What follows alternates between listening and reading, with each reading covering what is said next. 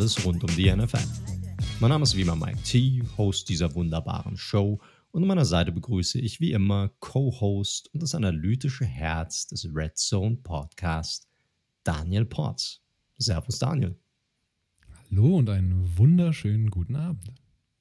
Wunderschönen guten Abend an dich und an euch alle da draußen und natürlich ganz besonders an all unsere weiblichen Zuhörer an diesem internationalen Frauentag heute. Ja, herzlich willkommen. Ja, hast du, wie war deine Woche, Daniel? Hast du irgendwas Besonderes vorgefallen oder wie immer? Viel wie immer. Und gestern habe ich leider einen folgenschweren Fehler begangen, als ich mir den äh, Prinz von Zamunda 2 angeschaut habe. Ich, ah, ich habe den noch nicht gesehen. Ja, ah, erzähl es. mal. lass es. so, so schlimm. Naja, also ein, für mich ist ja wahrscheinlich ähnlich wie für dich und viele, die in den 80ern geboren sind, äh, Eddie Murphy im Allgemeinen, aber sicherlich auch, ich komme noch nicht, Prinz von Zamunda heißt es auf Deutsch, ne? Coming to America, ich glaube von Zamunda, nicht aus Zamunda einer so absoluten Kindheitsfilm. Und ich würde sagen, so mit Kevin allein zu Hause wahrscheinlich einer der Filme, die ich am meisten oder am häufigsten gesehen habe in meinem Leben, würde ich fast schon sagen. Und jetzt dieses Remake hat so lange gedauert und ich hatte ein bisschen Hoffnung, dass so wie es ja bei den, keine Ahnung, wie bei Creed und sowas passiert ist, wo sie ja echt doch mal einen coolen neuen Drive reinbekommen haben in eine alte Story, dass es so sein könnte. Bei einer Komödie sicherlich noch mal schwieriger. Plus ist, sie haben fast alle Charaktere nochmal dabei. Also von den Barbershop-Typen bis irgendwelche Ladies, die sie im Club kennengelernt haben. Aber naja, also gelacht habe ich jetzt, kann ich an einer Hand abzählen. Aber IMDb sieht es genauso, auch knapp über fünf. Ja, schau es dir rein, aber du solltest deine Erwartungen nicht zu hochschrauben. Oder ihr alle solltet eure Erwartungen nicht so hochschrauben. Ja, das habe ich mir fast schon so ein bisschen gedacht, also oder ein bisschen vermutet. Es ist halt immer ein bisschen schwierig, gerade wenn du äh, so lange brauchst, dann mit so einem Sequel dann zu folgen und dann bei so einer Komödie, so einer 80er Jahre Komödie dann mit dem ähnlichen Humor das Ganze dann wieder aufzubauen oder so ein Follow-up zu machen, das halt ist halt schwierig, aber ist schon das Original ist auf jeden Fall ein extrem cooler Film. Diese ganzen Eddie Murphy Komödien aus der Zeit finde ich. Ich bin ein großer Glücksritter Fan. Ja. Den finde ich noch, noch ziemlich gut mit Dan Aykroyd zusammen. Also den habe ich bestimmt schon, keine Ahnung, 30, 40 Mal gesehen locker. Jedes Weihnachten wieder. Also richtig, richtig stark. Und ich habe ja auch so ein bisschen gedacht, hm, ich weiß nicht, wie das ist, aber ich werde mir trotz allem sicherlich mal reinziehen. Ja, ist auch nur für ein bisschen Couch, bisschen gucken, bisschen Second Screen Handy nebenbei. Das, das geht schon klar. Aber witzig war, weil ich hatte auch in einem anderen Podcast gehört, wo sie ihre Top 3 Eddie Murphy Movies gerankt hatten. Und da hat auch wirklich einer die Frechheit besessen, zu sagen, dass seine Nummer 1 Shrek wäre, wo er oh den Gott. scheiß Esel spricht. Was per se kein Eddie Murphy-Film ist, möchte ich gerade betonen, nur weil er da eine Rolle spricht. Und an zwei hatte er Boomerang, wo ich sage, Boomerang ist ja aus dieser oh, ganzen Anfang 90er Nummer, wo er eigentlich fast nur Hits gelandet hat, ja eigentlich noch der oh, schlechteste von allen. Der, der, ist, der ist so schlecht. Aber ich kann mich noch an den Soundtrack erinnern, weil ich bin ja ein großer Tribe Called Quest Fan und dann haben sie, da gab es das Hot Sex war da das, das Titellied zu dem Film. Ja. Aber war ein ganz, ganz, ganz schlimmer Film. Also Glücksritter auch großer Fan, Zamunda großer Fan und Beverly Hills Cop. 1 und 2 noch, 3 fällt ein bisschen ab. Also, ja, ja, die gehen schon alle irgendwie. Richtig. Ich habe mal diesen Vibe, das ist halt dieser, dieser Vibe, der darüber kommt. Das ist wie so eine warme Decke, die sich um einlegt. Da kannst du dich reinlegen und kannst einfach abchillen, Gehirn abschalten und hast ein gutes Gefühl dabei, wenn du es guckst. Okay, also dieser warme Deckenvergleich war jetzt ein bisschen strange und bevor wir alle Hörer verlieren, die sich für Football interessieren, lass uns doch, lass uns doch gerne mal zum sportlichen Teil kommen. Genau, können wir gerne machen. Können wir gerne machen. Leute, wir haben diese Woche die, unsere letzte Free Agency Preview und es wird auch langsam Zeit, dass wir hier auch mal fertig werden, weil je näher wir jetzt rankommen an die Free Agency Periode und die fängt ja, ich sag mal, diese Tempering Period fängt, fängt ja schon am 15. an nächste Woche, umso mehr Moves passieren ja jetzt auch. Also wir haben schon viele Cuts, viele Restrukturierungen von Verträgen ähm, und auch den ein oder anderen Deal, der auch schon geclosed wurde. Ich meine, JJ Watt hatten wir ja letzte Woche auch schon besprochen gehabt. Ja, und da gekommen ist von äh, Free Agents, die aus ihren Verträgen rausgelassen wurden, die jetzt schon Verträge unterschreiben können. Und wir haben auch, äh, bevor wir in die Teams reingehen, auch diese Woche nochmal ein paar News. Und eine der größten News sicherlich war, dass äh, Ben Roethlisberger tatsächlich noch ein Jahr dranhängt bei den Steelers und bei den, ja, in Pittsburgh bleibt. Ja, war ja so ein bisschen das, was wir auch alle vermutet hatten und die Zeichen haben wir die ganze Offseason, also in der wir uns ja immer noch befinden, aber die ganzen letzten Wochen seit dem Ausscheiden in den Playoffs darauf hingedeutet. Big Ben bleibt ein Stealer. Es war klar, dass er ein bisschen Abstriche machen muss. Und es ist ganz interessant, was sie schlussendlich gemacht haben, weil er nimmt wirklich de facto auch ein Pay-Cut von 5 Millionen Dollar in Kauf. Ne? Also das wird nicht nur rumgeschoben, sondern er verzichtet auf Geld. Ja, fairerweise ein, ein Spieler, der in seiner Karriere, glaube ich, schon, keine Ahnung, 200, 300 Millionen Dollar gemacht hat. Also ich glaube, die 5 Millionen wird er verschmerzen. Aber ungewöhnlich, passiert auch nicht so oft, muss man auch trotzdem dennoch erwähnen. Und der Vertrag wurde natürlich so umstrukturiert, dass er den Cap 21, sprich in der kommenden Saison, deutlich entlastet. Wenn man so in die Details reinschaut, wie gesagt, 19 Millionen in äh, Salary Roster Bonus sind runtergegangen auf 14 und sie haben ja auch noch einen Signing-Bonus sozusagen hingeführt. Das haben wir gesagt, ein sehr beliebtes Mittel, um eben jetzt eine Einmalzahlung zu machen, die dann halt über mehrere Jahre abgeleistet wird. Und das wird bei Big Ben mit sogenannten Void Years vor allem gemacht. Also Void Years, wir hatten es, glaube ich, vorletzte Episode auch mal so ganz am Rande mal erwähnt, ohne es im Detail äh, nochmal zu erklären. Also im Endeffekt sind Voidable Years so ein bisschen so Fake Contract Seasons, kann man sagen. Also es ist eigentlich ein, ein Jahresvertrag, den Roethlisberger unterschrieben hat, aber er zählt quasi noch für vier Jahre on top gegen den Cap. Aber mit der Besonderheit, wenn er retired, ist dieser Dead Cap auch weiterhin noch da. Also so ein bisschen Special Deal. Und äh, wie wurde es so schön gesagt, ist so ein bisschen wie auf Pump kaufen. Ungefähr. Aber wie, wie verteilt sich dieser, dieser Bonus denn dann? Also ist er dann irgendwie gleichmäßig oder ist das ein Frontloading oder wie funktioniert das? Die Zahlung wird jetzt fällig, aber das wird eigentlich gleichermaßen auf die nächsten Jahre aufgeteilt. Ähm, sprich, aber wenn sie ihn nächstes Jahr entlassen, haben sie dann den Dead Cap quasi an der Backe. Aber das ist natürlich kalkuliert. Das ist eine Geschichte, die sie mit Breeze auch schon mal gemacht haben. Ähm, aber ja, geht ganz klar natürlich in die Richtung. Letztes Hurra mit Big Ben und danach sind sie eh im fetten Rebuild-Mode, würde ich mal sagen. Okay, das heißt, um das vielleicht nochmal so ein bisschen Revue passieren zu lassen, weil wir haben auch ein paar Fragen reinbekommen, werden wir auch nochmal gleich nochmal äh, durchgehen, um auch sicher zu gehen, dass wir die auch richtig beantwortet haben.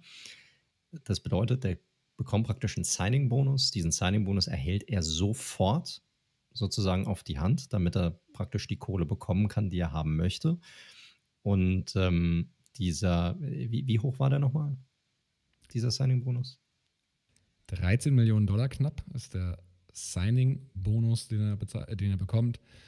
Und der wird aber interessanterweise über nicht nur die nächste Saison, wo Big Ben sicher noch spielen wird, sondern noch eben über diese Voidable Years, über die nächsten vier Jahre, also insgesamt fünf abgeschrieben. Also 13 durch 5 ist das sozusagen, was jedes Jahr fällig wird. Mit der Besonderheit allerdings, dass wenn er zurücktreten wird, und davon gehen wir ja alle schwer aus nach der nächsten Saison, tragen sie den ganzen Dead Cap nächstes Jahr in den Büchern. Aber wie gesagt, das wird wahrscheinlich dann eh spätestens ja das letzte Jahr werden.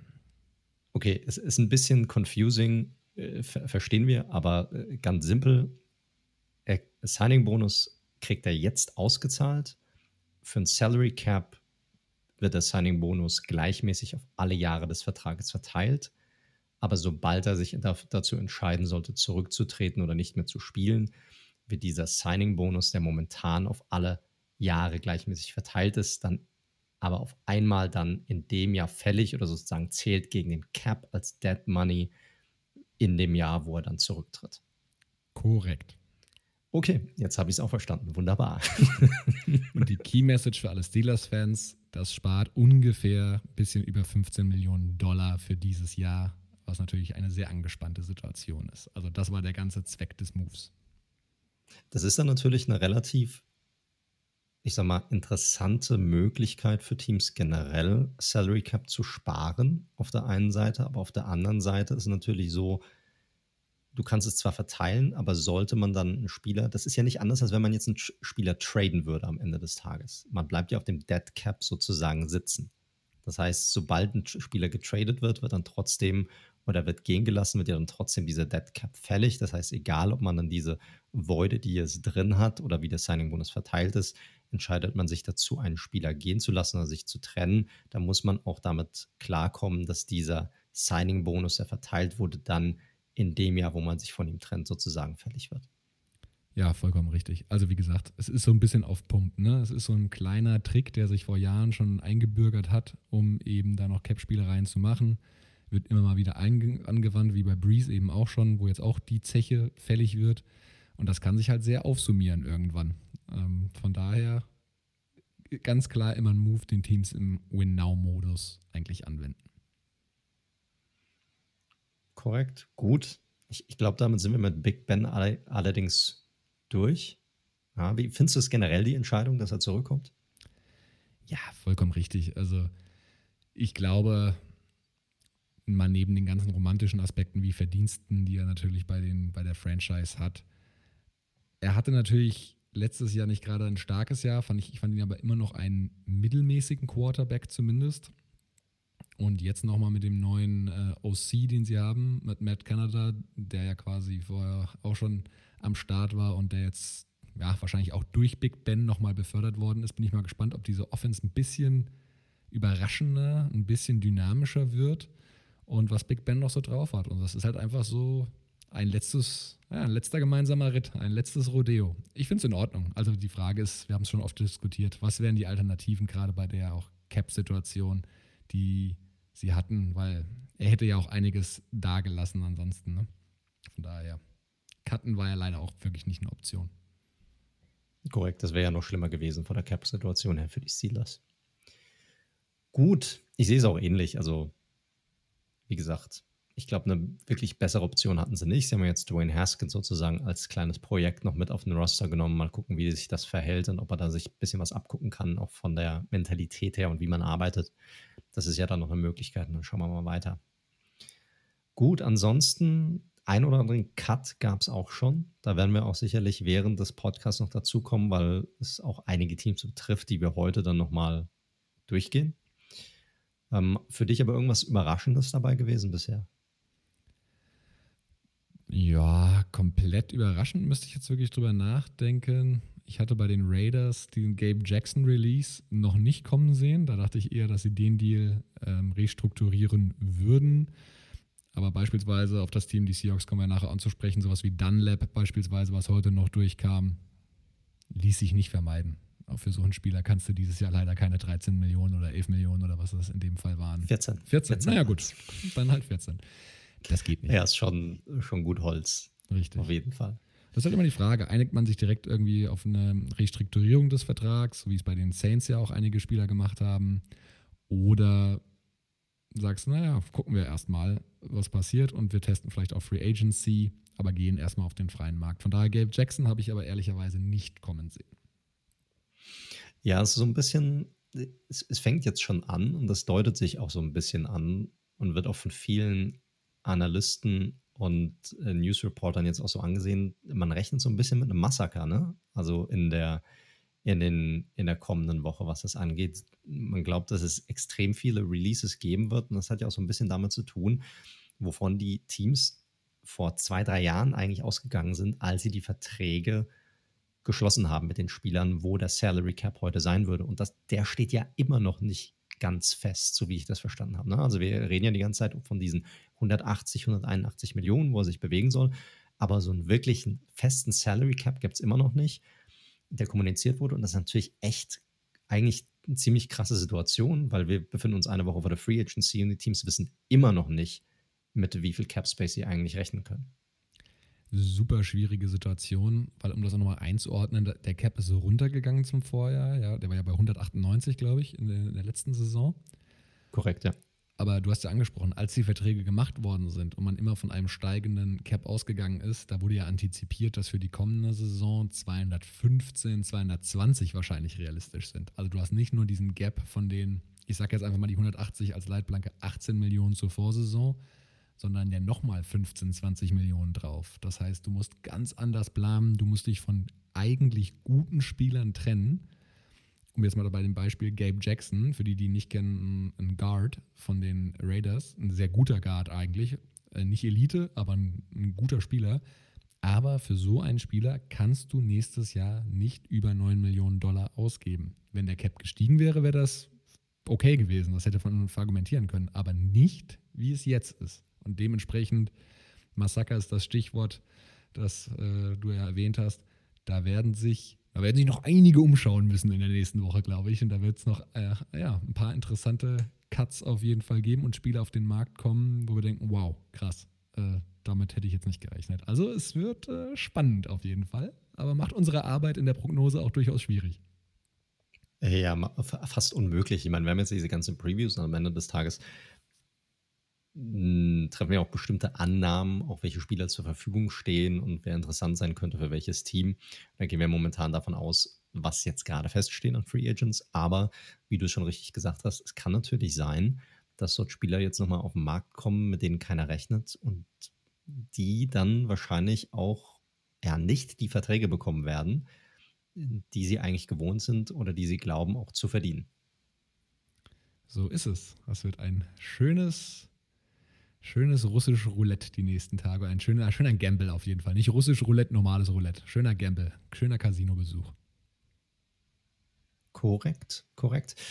Äh, wollen wir nochmal auf die Community-Fragen kommen? Ich glaube, wir haben sie zwar insgesamt beantwortet, aber ich würde trotzdem einfach nochmal drüber gehen, um zu sehen, nicht, dass wir da irgendwas verpasst haben.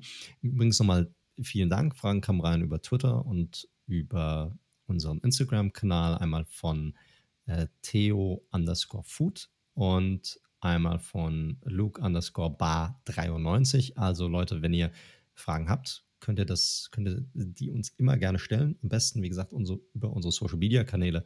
Ihr findet uns auf Twitter unter dem Handle redzone underscore live und auf Instagram unter redzone.live und gerade dort fassen wir auch immer nochmal all unsere Takes zusammen in, in Grafiken. Also wenn ihr irgendwas verpasst haben solltet oder ihr nochmal wissen wollt, was wir von den Falcons halten oder von den Panthers oder von wem auch immer, dann schaut ihr gerne bei unserem Instagram-Kanal vorbei.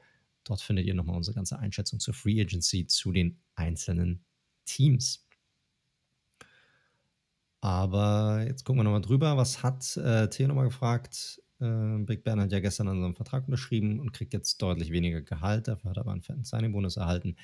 Ihr hattet das ja mal dem Handgeld aus dem Fußball verglichen. Meine Frage ist aber, ob sich dieses Handgeld dann auch irgendwie in der Cap-Situation wiederfindet. Genau. Das haben wir im Grunde beantwortet. Das ist so. Wie gesagt, verteilt sich gleichmäßig über die Anzahl der Vertragsjahre hinweg. Und dann die zweite Frage kam nochmal rein. Da ging es um das Restructuring der Contracts generell, insbesondere beim Cap Space. Da wurden die Saints auch genannt. Ähm, verschiebt man das Problem in die Zukunft? Das ist so. Ähm, genau, Spieler würde auch nicht zustimmen, dass ihm dieses Jahr nur fünf statt der vertraglichen 10 Millionen gezahlt werden darf, dann im nächsten Jahr fünf mehr. Aber mit dem Risiko, dass man ihn vorcuttet. Eigentlich wird doch nur die Abschreibung des Signing-Bonus weiter nach hinten verlagert. Das ist auch so, oder? Genau. genau. Also es sind alles, was wir ja schon mal gesagt hatten, alles Verschiebung von Problemen in eine, einen Zeithorizont, sage ich mal, wo man hofft, dass man keine Cap-Probleme hat oder dass man diese aushalten kann, weil man in einer anderen Situation sich befindet. Und das Spielchen kann man sehr, sehr lange spielen. Man muss auch sagen, die Saints wären auch noch nicht in so einer dramatischen Situation, wenn es nicht natürlich diesen krass reduzierten Salary Cap dieses Jahr äh, geben, äh, den reduzierten Cap Space geben würde. Von daher kann man das Spielchen schon eine gewisse Zeit lang mitspielen, aber die Zeche kommt irgendwann. Und dass, wie vorhin erwähnt, ein Spieler wirklich einen Pay Cut hinnimmt, also dass er wirklich auf Geld verzichtet, ist sehr, sehr ungewöhnlich, denn die Spieler kriegen in der Regel ihr Geld und ähm, ja, also es ist genauso, wie ihr gesagt habt, sehr gut antizipiert. Es ist einfach nur eine Verschiebung des Problems in die Zukunft und es wird auch alles im, irgendwann im, äh, in der Cap-Situation des Teams sich widerspiegeln. Sehr gut. Dann sind wir damit durch. Dann können wir eigentlich auch reinstarten in die Teams, oder? Diese Woche letzten beiden Divisions, NFC West und die AFC West. Wir gehen dorthin, wo es warm und wo es schön ist. Und wir gehen in deiner Division, lieber Daniel zu deinem Team, zu den Raiders. Und ich würde auch sagen, wir fangen direkt mal damit an. Dann hast du es hinter dir. Finally, finally, die für mich natürlich emotional schönste Division. Ja, die Raiders. Letztes Jahr 8 und 8 schlussendlich gegangen. Wie ist die Situation bei dem Team? Es ist ja bekanntlich das Jahr 3 unter Gruden gewesen. Ähm, wir hatten erst eine 4 und 12 Saison, dann eine 7 und 9 und jetzt eben Even Record 8 und 8. Saison fing eigentlich gut an, 6 und 3 Start mit auch Siegen gegen Kansas City, was natürlich innerhalb der Division immer sehr, sehr wichtig ist. Und die Chiefs haben ja auch nicht so viele Spiele verloren in den letzten zwei, drei Jahren. Von daher sehr stark. Und auch Siege gegen die Saints. Aber hinten raus, wie es bei den Raiders leider auch ein bisschen typisch ist in den letzten Jahren, mit teils absurden Niederlagen, Chargers und vor allem Miami. Ihr erinnert euch, die fast schon so Hail Mary-artiger Wurf mit Face Mask von Fitzpatrick und am Ende ja, hat es wieder nicht gereicht für die Playoffs. Wenn man ein bisschen weiter reingeht, die Offense, äh, um den ja oft kritisierten Derek Carr, war gut, war nach mehreren Metriken eine Top 10 Offense, äh, mal 9, mal 10, mal 11, so um den Dreh rum, kann man das aber, glaube ich, festhalten. Und auch Derek Carr hat wieder wie ein Top 10 Quarterback gespielt. Er wird, um das mal ganz klar zu sagen, er wird nie der nächste Mahomes werden. Er wird auch nicht der nächste Russell Wilson werden. Aber Derek Carr ist ein guter Quarterback und nochmal, du musst erstmal einen besseren finden. Und das ist nicht so leicht. Und nicht jeder Rookie, der im College gut aussieht, gegen oft schlechtere Teams, die nicht sein Niveau haben, ist automatisch ein Top 10 Starter, auch wenn es relativ flashy auf Twitter und Co. aussieht. Das mal vorneweg. Aber natürlich gibt es auch wieder diese Gerüchte dieses Jahr, weil auch in der Raiders Fanbase alle sehr 50-50, die einen verteidigen den Quarterback, die anderen sagen, ey, wir müssen Deshaun Watson holen oder wir müssen für Russell Wilson traden. Sehe ich nicht, dass das passiert ist oder passieren wird. Und man muss auch sagen, Mike Mayock, der GM, hat sich eigentlich auch sehr klar positioniert letzte Woche. Was bei den nicht immer was heißt, aber rechnet nicht damit. Rechnet nicht damit. Was ist ansonsten noch passiert? Ähm, während der Saison wurde ja der Defensive Coordinator entlassen, weil wenn man 8 und 8 geht und eine Top 10 Offense hat, dann scheint das Problem wohl auf der anderen Seite des Balls zu liegen und das war auch so. die Raiders gerade in Coverage unterirdisch, die letzten drei Jahre schon und ja, eine der drei, vier, fünf schlechtesten Defenses gewesen. Jetzt hat man Gus Bradley geholt, der so eine deutlich einfachere und leichter erlernbare Defense spielt. Jetzt hofft man, dass man den Status quo erhalten kann in der Offense und eine zumindest leicht verbesserte bis deutlich verbesserte Defense hinzaubert. Und dann sollte es im Jahr 4 unter Gruden für die Playoffs reichen. So der Plan. Gruden ist, falls ihr es nicht wisst, mit einem sehr, sehr schönen Deal ausgestattet. Der hat einen 10-Jahres-Vertrag über 100 Millionen Dollar. Das heißt, der kann sich ein paar schöne Sparmenüs bei Mac so leisten. Der ist, der ist safe, der Mann. Und der wird auch safe sein, selbst wenn die 4 und 12 gehen nächstes Jahr. Oder 4 und 13, wenn wir 17 Spiele haben werden. Von daher, wenn die Saison und die Offseason wieder verkackt, dann ist eher Mike Mayock, sage ich mal, auf dem Hot Seat. Denn so die Free Agency Signings der letzten zwei Jahre, da war auch schon viel Mist dabei, muss man sagen. Ja, und beim Draft auch. Ja, der war sehr zweigeteilt. 19 guter Draft, 2020 in den Late Rounds. Kommen wir ja später nochmal zu.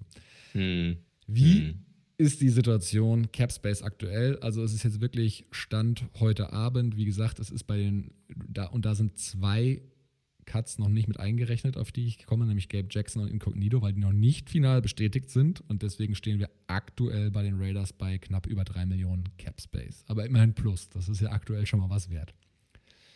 Was haben Sie für Free Agents? Aber was würde denn passieren, wenn die beiden, sorry, wenn die beiden offiziell bestätigt werden? Wo würden sie denn dann stehen, die Raiders? Dann kommen nochmal knapp äh, 14 bis 15 Millionen obendrauf. Also durchaus eine ordentliche Hausnummer. Mhm, mh. Free Agents aktuell. Wide Receiver Nelson Aguilar, ehemaliger First-Round-Pick, der bei Philly so ein bisschen vom Hof gejagt wurde und letztes Jahr, muss man sagen, der beste Receiver war und so ein bisschen die Henry Rux-Rolle, die man erwartet hatte, eingenommen hatte. Ähm, in mehreren metrigen äh, richtig starke Saison gespielt hat. Hier ist sicherlich das Ziel, ihn zu halten, aber nicht um jeden Preis und offiziell logischerweise aktuell Free Agent, weil er hat letztes Jahr für knapp über eine Million gespielt. Das war ein richtiger Free Agency-Stil aus dem letzten Jahr. Dann Guard als auch äh, ja, Swing Tackle Denzel Good, der letztes Jahr überall in der Offensive Line gespielt, wichtiger Rotationsspieler. Ebenfalls guter Rotationsspieler Nicholas Moreau, Linebacker und in der Interior Defensive Line Jonathan Hankins, sehr solider Spieler. Big Hank. So ist es. Giants Vergangenheit auch. Und Malik Collins, der mit viel Vorschusslorbeeren kam letztes Jahr und so ein bisschen Trainingscamp-Star war und als von Gruden als Key der Defense tituliert wurde, hat eine Saison zum Vergessen gespielt, um es auf den Punkt zu bringen. Potential Cuts, da wird es bei den Raiders nämlich auch noch interessant. Wir hatten gerade eben schon über Gabe Jackson und äh, Richie Incognito, beide Guards, ähm, gesprochen. Aber da ist auch noch ein bisschen mehr. Terrell Williams wurde schon gecuttet, was 11,6 Millionen spart. Das war aber gerade eben schon eingerechnet. Und der hat auch schon wieder neu unterschrieben. Der ist, hat äh, einen Zweijahresvertrag bei den Detroit Lions unterschrieben. Weitere Cut-Potenzial Cut ist zum einen Lamarcus Joyner. Das ähm, würde sogar 8 bis 9 Millionen einsparen den Raiders und würden nur mit auf 2 Millionen Dead Cap bleiben. Quarterback Mariota, wo sie die ganze Zeit noch probieren, ihn zu traden was aufgrund seines Vertrags etwas schwierig ist, aber das würde auch noch über 10 Millionen einsparen. Vor allem haben sie hier einen schönen Hebel, denn sie können, müssen ihn erst bis zum 1. Juni cutten. Das heißt, sie können hier noch sehr viel rauszögern. Und last but not least, auch das werdet ihr öfter lesen aktuell, einige Spieler werden in den letzten Tagen gerade noch probiert zu traden. Und je nachdem, was ihr Vertrag ist, kann das natürlich attraktiv sein oder nicht so attraktiv. Und die Raiders sprechen wohl mit einigen Teams über einen Trade von Offensive Tackle Trent Brown. Das würde ihnen wiederum 14 Millionen einsparen und kein Dead Cap zurücklassen. Und man muss sagen, ein Tackle, einen potenziellen Star-Tackle, das kann er nämlich sein, zumindest hat er das mal gezeigt, für 14 Millionen Dollar zu bekommen, ist nicht unattraktiv für das eine oder andere Team. Von daher viel Bewegung, ganz schwer zu prognostizieren, was der finale Camp Space bei den Raiders sein wird. Das Einzige, was man weiß, sie haben einige Needs und die liegen vor allem in der Defensive. Das liest sich, also da sind ja schon einige bekannte Namen dabei. Die Frage, die ich mir jetzt hier natürlich stelle, ist, Cap Space zu haben ist ja schön und gut und du kannst dann gucken, wie du das machst, aber du hinterlässt ja auch das ein oder andere Loch bei dir auf dem Roster und gerade so ein Trent Brown, der mehr als äh, ein guter Left Tackle ist, vielleicht sogar ein sehr guter, ja, äh, die wachsen ja nicht auf Bäumen. Und ich meine, so ein Derek Carr, du hast auch, auch angesprochen, hatte eine gute Saison letzte Saison, da geht gerade jemand, der vielleicht nicht ganz so beweglich ist oder ganz so mobil ist wie andere Quarterbacks, der bringt dich auch nur so weit, wie ihn seine Offensive Line auch bringt. Deshalb ist hier die Frage, was ist hier der Plan der Raiders? Wenn man jemanden wie Brown gehen lässt, die, die ganze O-Line, auch Gabe Jackson, Incognito, das sind alles, ich sag mal, ordentliche Spieler, ja, teils auch gut, je nachdem.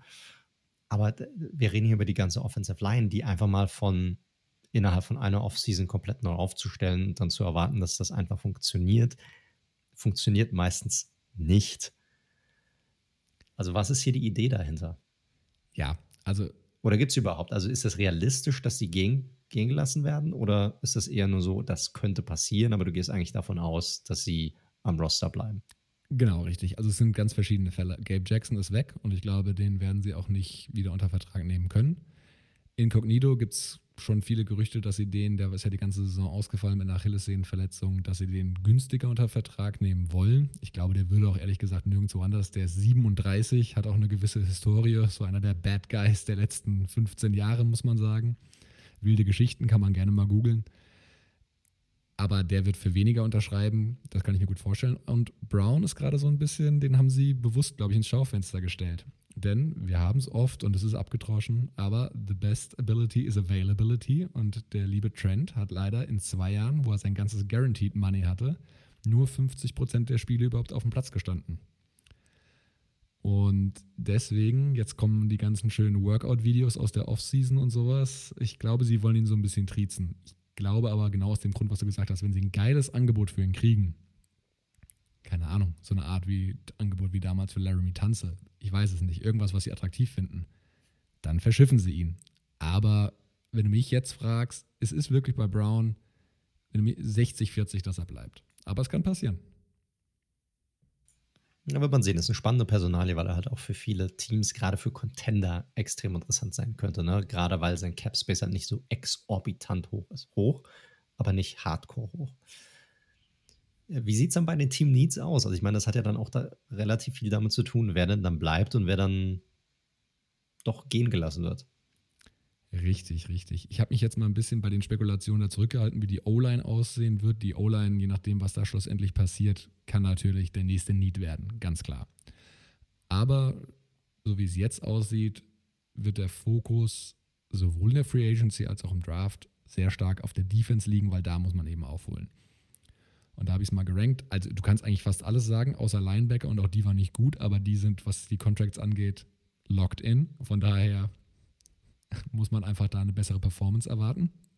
Aber wir haben Interior, also die ganze D-Line, Interior als auch auf der Edge-Position, Safety genauso, gerade Free Safety und eigentlich auch Cornerback. Aber hier muss man sagen, hier haben sie halt im Jahr 19 und im Jahr 20 einmal einen First Round und einmal einen Second Round Pick investiert, sind also auch noch junge Spieler. Jetzt gibt es gerade Gerüchte um A.G. Bouillet, der gerade wohl ein Workout hat. Ich glaube, da werden sie einen Veteranen dazu packen, aber nicht aus dem höheren Regal. Ich glaube, die Reihenfolge wird schon so sein. Interior D-Line, weil das Gus Bradley sehr wichtig ist immer, ähm, da eine starke, starke Front zu haben. Wie gesagt, dann eben auch Edge und eben Safety. Draft hatte ich gerade eben angesprochen. Sie sind jetzt nicht gesegnet mit Picks, haben ja auch einen verloren wegen den Verstößen gegen das Corona-Protokoll, haben jetzt am Ende sechs Picks, ähm, ja, die aber ganz stumpf mehr oder weniger durchgezählt werden können, bis auf den Sechstrunden-Pick, der fehlt eben. Wenn man sich anschaut, was sie für Spieler verpflichten könnten, dann, wenn wir auf der Edge-Position mal starten, fällt immer oft ein Name, wie es halt so in der NFL ist, der von den Chargers, sprich mit Gus Bradley kommen würde, nämlich Melvin Ingram. Mittlerweile 32 Jahre alt, ähm, war mal einer der gefährlichsten Edge-Defender-Pass-Rusher der Liga hatte aber halt seinen Peak eher so, ja, ich sag mal von 15 bis 18, 19. Damals 48 Sacks in fünf Saisons, also wirklich eine sehr, sehr gute Quote, auch was Pressures angeht. Aber jetzt gerade 2020 mit sehr vielen Verletzungsproblemen und da ist halt einfach die Frage, A, was, was will er noch haben an Geld? Wie sieht der Markt für ihn aus? Und wie fit kann er bleiben, beziehungsweise hat er, wird er einfach in seiner Performance weiter stagnieren oder sogar absteigen? Und das ist natürlich eine schwierige Situation bei einem Edge Defender in dem Alter. Das ist schwer einzuschätzen, aber natürlich, weil er Gus Bradley kennt, weil er das Scheme kennt und weil ansonsten die Jungs auf den beiden Edge Defender Positionen eher jüngeres Baujahr sind mit Cleve Farrell und ähm, Max Crosby, wäre so eine Veteran-Lösung da sicherlich durchaus spannend. Ich mag Ingram. Also ist ein, ist ein guter Spieler, ist auch als Typ, glaube ich, ganz gut und da würde bei euch auch ganz gut reinpassen, weil ihr habt auch nochmal relativ junge Defender gerade auf der Position. Vielleicht jemand, an dem man sich irgendwie so hochziehen kann, der denen noch ein bisschen was beibringen kann, keine Ahnung. Sicherlich jemand, der für den Lockerroom nicht schlecht ist und der weiß, wie es funktioniert. Was mir bei euch so ein bisschen fehlt an der gesamten Line, jetzt nicht nur auf dieser Edge-Position, ist irgendwie dieser eine Spieler, weißt du, der das, der so ein bisschen nach vorne pusht. Das habt ihr nicht. Das ist so ein bisschen das Thema. Das, das fehlt. Das, das würde ich mir wünschen für euch, dass ihr so einen Spieler habt, der so ein bisschen dieser Starspieler ist und an dem man sich irgendwie orientieren kann und auf, auf den sich auch die andere Offense orientiert, aber der dann auch Räume kreiert für die Spieler um, um ihn herum an der Defensive Line. Richtig, genau. Also Fakt ist, dass Max Crosby Ähm, so ein Stil aus dem vorherigen oder 2019er Draft, der sieht mit die meisten Double Teams auch in der, in der NFL, nachdem man eine sehr starke Rookie-Saison mit 10,5 Sacks hatte. Und da hat die Performance dieses Jahr durchaus drunter gelitten. Und wenn du da noch irgendwie so ein Äquivalent auf der anderen Seite hast, wäre das sicherlich super hilfreich, weil man muss sagen, Cleve Farrell, der ist ein gut, gut gegen den Run, aber der wird nicht für viele Pressures sorgen ähm, und leidet so ein bisschen unter seinem Fourth Overall Pick da sein. Ist ein solider Spieler, ja. aber kein hoher First Round Pick. Also da, ich weiß bis heute nicht, was Mayock dort geritten hat. Da wollte er einfach irgendwie, das ist mein Pick. Ich habe den, ich habe den gescoutet und da lasse ich mir nicht irgendwie was sagen und den nehme ich jetzt an vier. Ja, Gut. aber da brauchen wir zwei Jahre später nicht mehr drüber reden. Ich glaube, die Meinung hast du nicht exklusiv. Die sind Korrekt. wahrscheinlich selbst Mayock mittlerweile ähnlich. Ein weiterer Name, äh, wo die Meinungen auch sehr auseinandergehen, den finde ich aber nicht ganz unspannend, ist Trey Hendrickson. Den hatten wir ja schon mal angesprochen, der seine Breakout-Saison gerade hatte bei den New Orleans Saints, die ihn definitiv nicht halten werden können. Das war jetzt aber allerdings seine erste Saison als Starter. Und 13,5 Sacks, 12 Tackles for Loss. Ähm, also sehr, sehr gut gespielt. Und ähm, das Krasse ist, dass er diese Zahlen halt aufgelegt hat, obwohl er nur 53 Prozent der Snaps gespielt hat. Also sprich, da wäre, wenn man noch mehr Snaps hat oder sie halt gleichmäßig verteilt mit Cleve Farrell und Crosby und alle super fresh drin sind, theoretisch einiges möglich. Und er hat halt so ein bisschen ein Profil, was ganz spannend ist für die, für die Raiders, glaube ich. 6 foot 4, 270 Pound, äh, Pfund. Also das, das könnte nochmal ganz gut ergänzen. Und die Meinungen gehen total auseinander. Die einen sagen, ey, das war ein One-Hit-Wonder, weil er es vorher halt nicht bewiesen hat. Die anderen sagen, ey, das könnte so ein bisschen, wir erinnern uns, vor zwei Jahren Shaq Barrett war ein Rotational Guy bei den Broncos und ist dann wirklich erst durch die Decke gegangen bei einer neuen Franchise ähm, mit zwei super starken Jahren nacheinander bei den Bucks. Ich finde, ist ein Name, der sehr oft fällt bei Beatwritern. Könnte ich mir gut vorstellen, dass sie den im Visier haben. Ein anderer Name, den ich, den ich ein bisschen spannender finde, weil das über einen längeren Zeitraum bewiesen hat, der aber jetzt auch von der Knieverletzung kommt, ist Bud Dupree. Sehr spannender Spieler, allerdings wird der auch, der wird nochmal zwei, drei Millionchen mehr haben wollen als Hendrickson.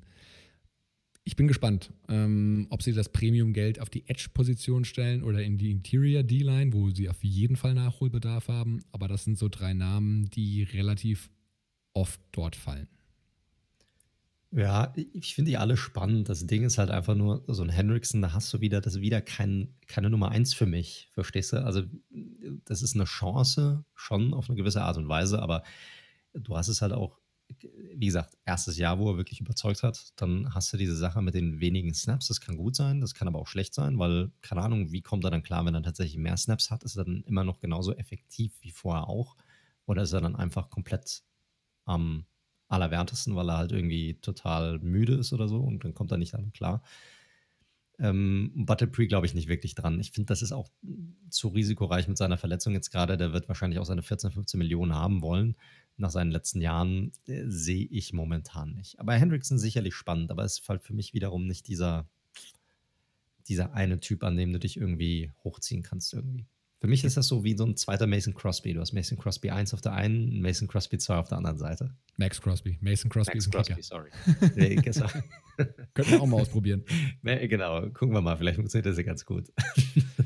ich höre raus, Ingram wäre dein Favorit an der Stelle. Ja, so ein bisschen schon, weil äh, der wird sicherlich auch ein bisschen Kohle haben wollen, aber vielleicht kriegst du den für, für sogar sieben oder irgendwie acht Millionen oder sowas von, von einem One-Year-Deal. Und äh, das wäre besser. Und dann guckst du vielleicht, ob du im Draft nochmal irgendwie jemanden dazu bekommen kannst oder so. Nochmal einen jungen Spieler, irgendwie jemand äh, draftet ihr Position 17 oder irgendwie sowas. Ja. ja. so ein Spieler wie Rousseau oder so, der irgendwie dorthin fällt oder was so seine Richtung ist. Das könnte, du kannst nie genug Pass-Rusher haben. Also auch wenn du dir jetzt hier jemanden holst, heißt es das nicht, dass du dir nicht noch jemanden im Draft holen solltest hoch. Ja, definitiv. Interior D-Line. Und das wäre jetzt, es gibt eine Möglichkeit und das wäre natürlich so die Premium-Lösung, die natürlich das meiste Geld kosten würde. Und da, Finger weg. Da ist die Schnittmenge zwischen unseren beiden Teams. Leonard Williams. Finger weg. Wäre die Premium-Lösung. Wir haben es schon oft thematisiert. Absolutes Viech, 6 foot 5, äh, über 300 Pfund. Ähm, hatte jetzt einfach ja, seine absolute Breakout-Season letztes Jahr hat, ist als Raiders-Fan aufgewachsen und wäre 2015 auch im Draft fast da gelandet, haben dann sich aber für Amari Cooper entschieden.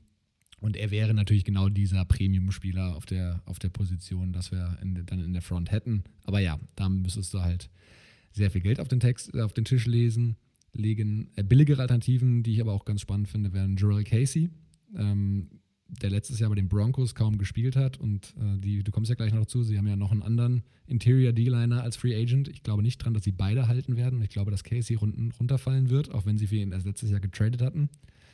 Das könnte noch eine Option sein.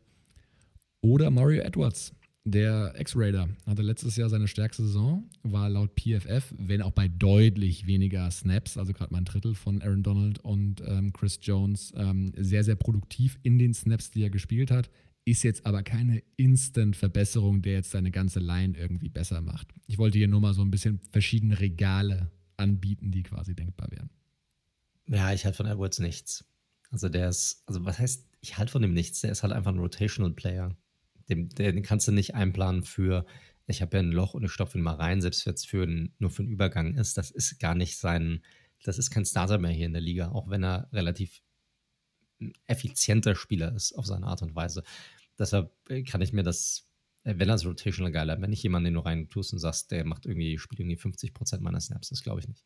Korrekt. Und ich glaube auch, dass sie da investieren wollen, weil der Draft bei Interior D-Line auch nicht so stark ist.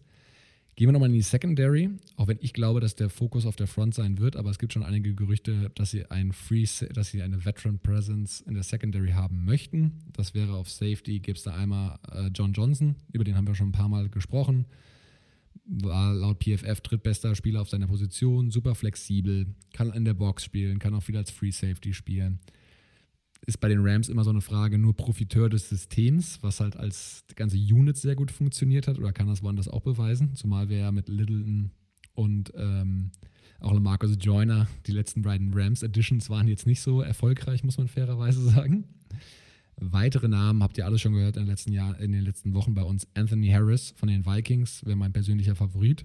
Ähm, das, der könnte, glaube ich, da wirklich der Defense der Secondary nochmal einen ordentlichen Spark verleihen wenn man sagt, okay, weil für den muss man sicherlich über 10 Millionen in die Hand nehmen, wir wollen es günstiger, finde ich auch immer noch, gerade weil er immer so mit Earl Thomas mal verglichen worden ist, Malik Hooker sicherlich ein Spieler, den man günstig schießen könnte. Der ist immer noch so ein uneingelöstes Versprechen, der würde super bei Gus Bradley reinpassen, ähm, ist aber ein Gamble. Also da weiß keiner so hundertprozentig, wie dessen Karriere weiterläuft und der Vollständigkeit halber, weil das auch durchaus durch die Medien und Twitter und Co. schon gegangen ist. Es gab ja da schon einen, innerhalb eines Podcasts einen kleinen Flirt zwischen Richard Sherman und John Gruden. Auch Sherman natürlich eine Vergangenheit mit Gus Bradley.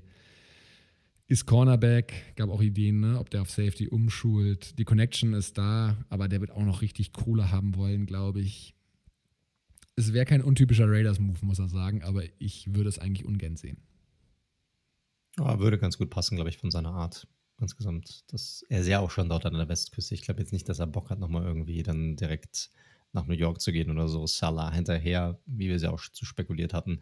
Also wenn er die Möglichkeit hat, dort zu bleiben, ich glaube, dann bleibt er dort in der Nähe. Das würde sich anbieten. Ich habe noch einen für dich für die Defensive Line. Auch ein Giant. Dalvin Tomlinson würde meiner Meinung nach sehr gut reinpassen zu euch.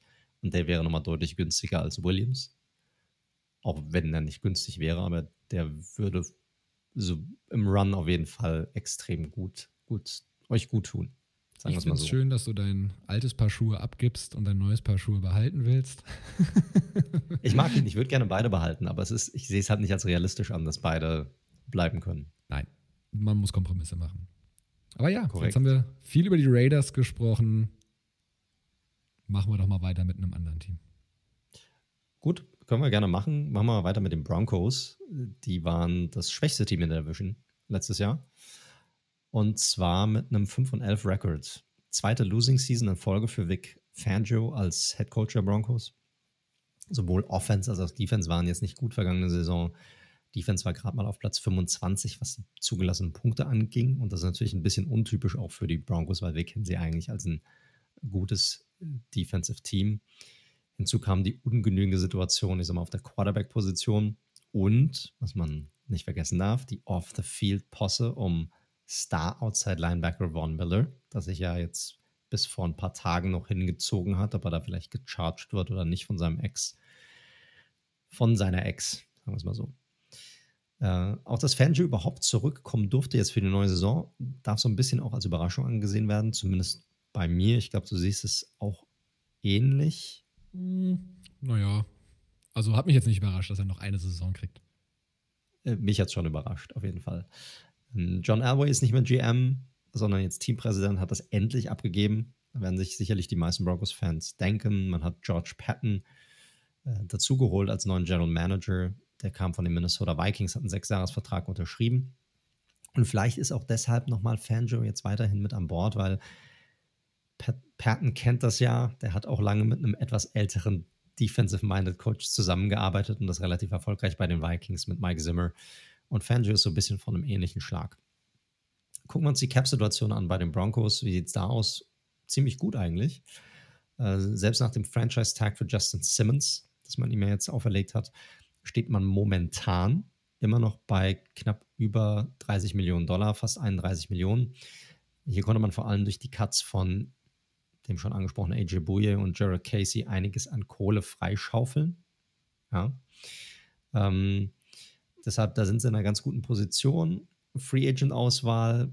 Sie haben einen weiteren Defensive Tackle mit Shelby Harris, ähm, der auf den Markt kommt. DeMar Dodson, der Starting äh, Tackle.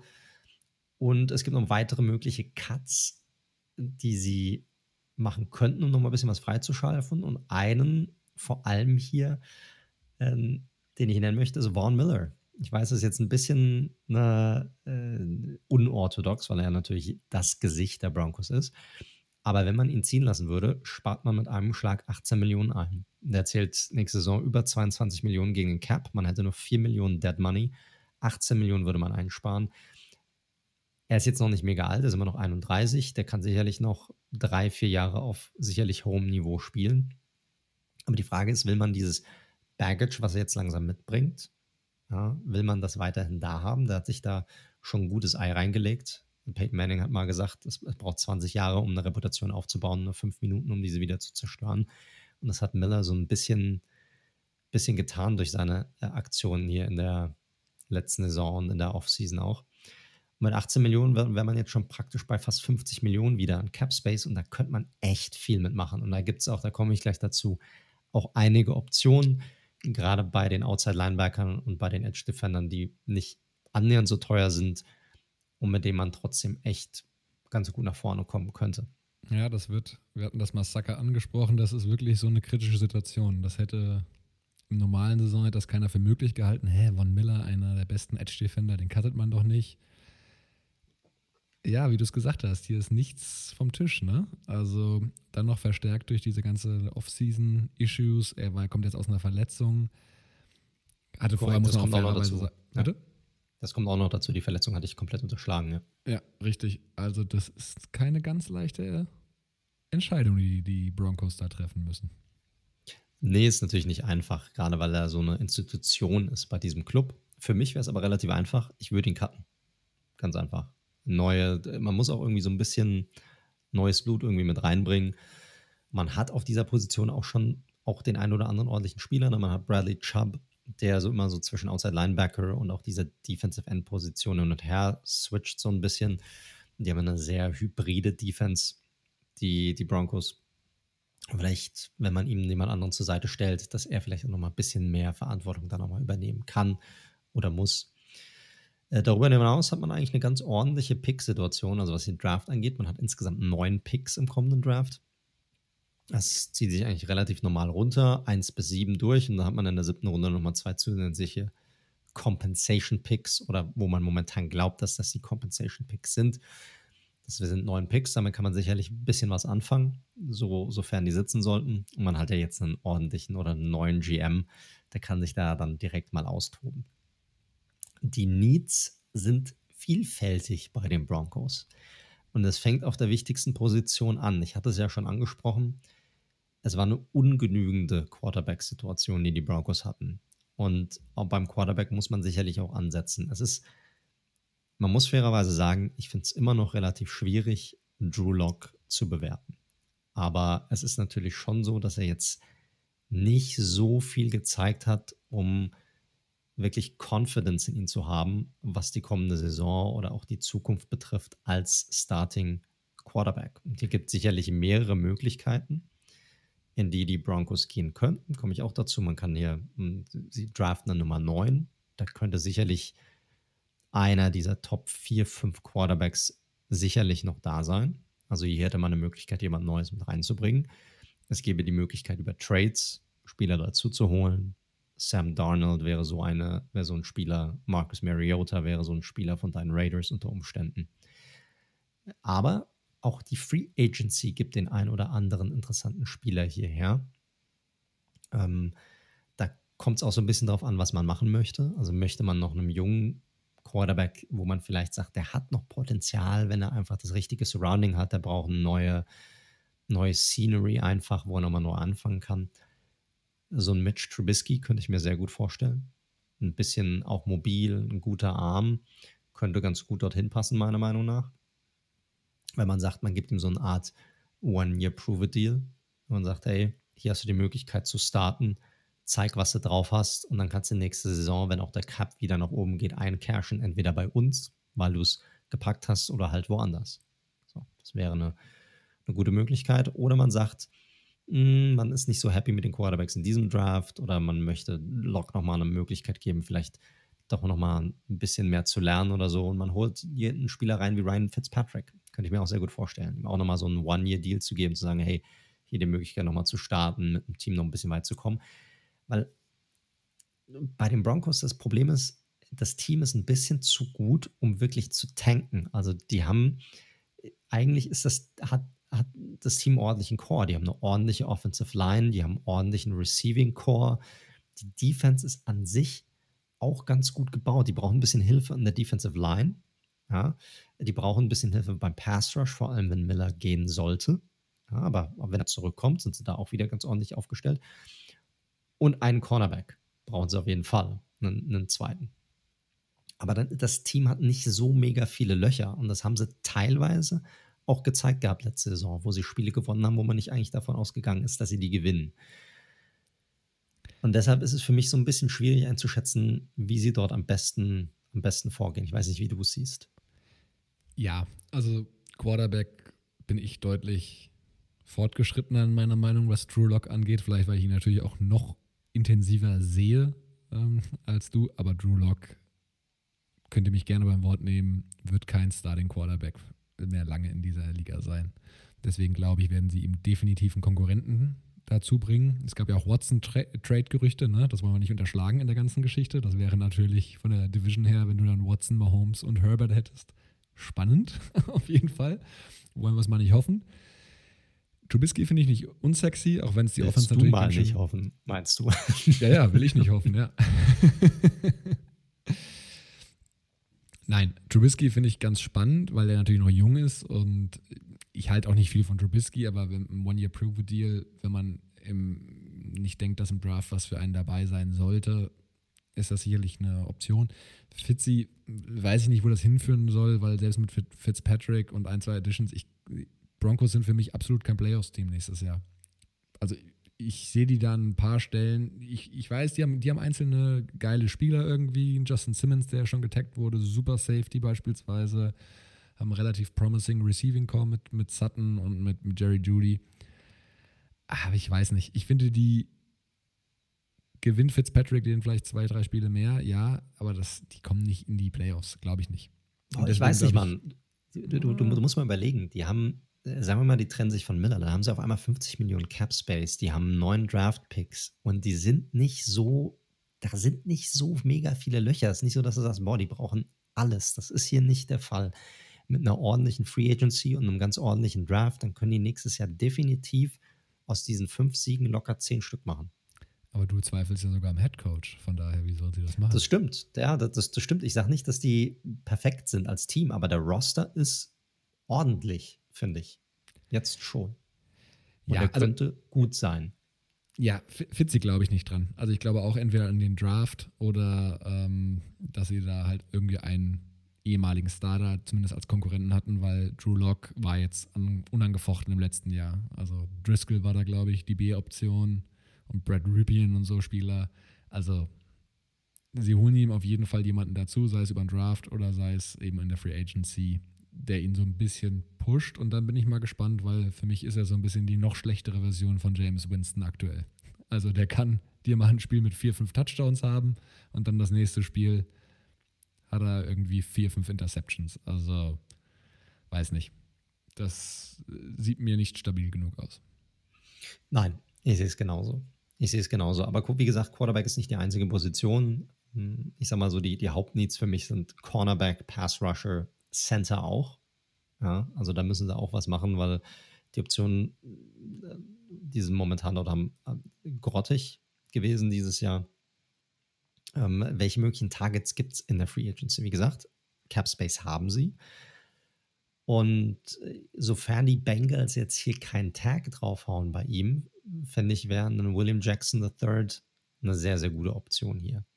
Sollten, die unbedingt, sollten die Broncos unbedingt probieren zuzuschnappen, wenn er zu haben ist. Äh, man verfügt schon über eine gute Secondary, aber benötigt unbedingt noch einen zweiten guten Corner neben Bryce Callahan. Und wenn man ihn bekommen könnte von irgendwo zwischen 12 und 15 Millionen, ob das jetzt ein Jahresziel ist oder vielleicht sogar über mehrere Jahre, dann sollte man das auf jeden Fall probieren, weil dann hat man echt eine, eine e, wirklich starke Secondary dort, die man da aufstellen kann. Für mich so ein bisschen die günstigere Alternative ist ein Spieler, über den wir vergangene Offseason geredet haben, der jetzt nicht so ein geiles Jahr hatte, zugegeben, ist Chidobi Awusi von den, von den Cowboys. Als der Cornerback hat es bei den Cowboys jetzt nicht ganz geklappt, aber in einer guten Defensive mit Talent um ihn herum, wo er nicht der Typ sein muss, könnte er vielleicht trotzdem nochmal diesen nächsten Schritt machen oder wenigstens, ich sag mal, erneut auf das Level kommen, was er schon mal hatte bei den Cowboys. Ja, wäre eine günstigere Option, aber meiner Meinung nach nicht weniger interessante Alternative für die Broncos hier neben Callahan und definitiv ein Upgrade zu jetzt. Und hier kommt so ein bisschen drauf an, was er haben will. Es wird spekuliert, dass er so in diese 4, 5 Millionen Range fallen könnte. Kann aber auch sein, dass er deutlich mehr sehen möchte. Er hatte halt einfach nicht die Saison dafür, um ganz ehrlich zu sein. Und dann kommen wir nochmal zum Pass-Rushern. Hier gibt es sicherlich auch mehrere Möglichkeiten, die wir gehen können. Für mich einer, der hier wie, ja, wie die Faust aufs Auge passen würde, ist Hassan Reddick von den Arizona Cardinals. Der würde hier meiner Meinung nach super reinpassen, weil er so dieses Zwischending zwischen Outside Linebacker und Defensive End ganz gut füllen kann. Auch ein bisschen auf der kleineren Version, aber hat einen guten Burst, ist einfach schnell und hat letzte Saison gezeigt, nachdem er endlich mal wirklich auch als Pass-Rusher nur fungieren durfte, dass er dann auch produziert hat. Ähnlich wie bei Hendrickson allerdings auch gleiche Problem. Ne? Ist die erste Saison, wo er wirklich produziert hat. Also kann er das replizieren, kann er das wiederholen.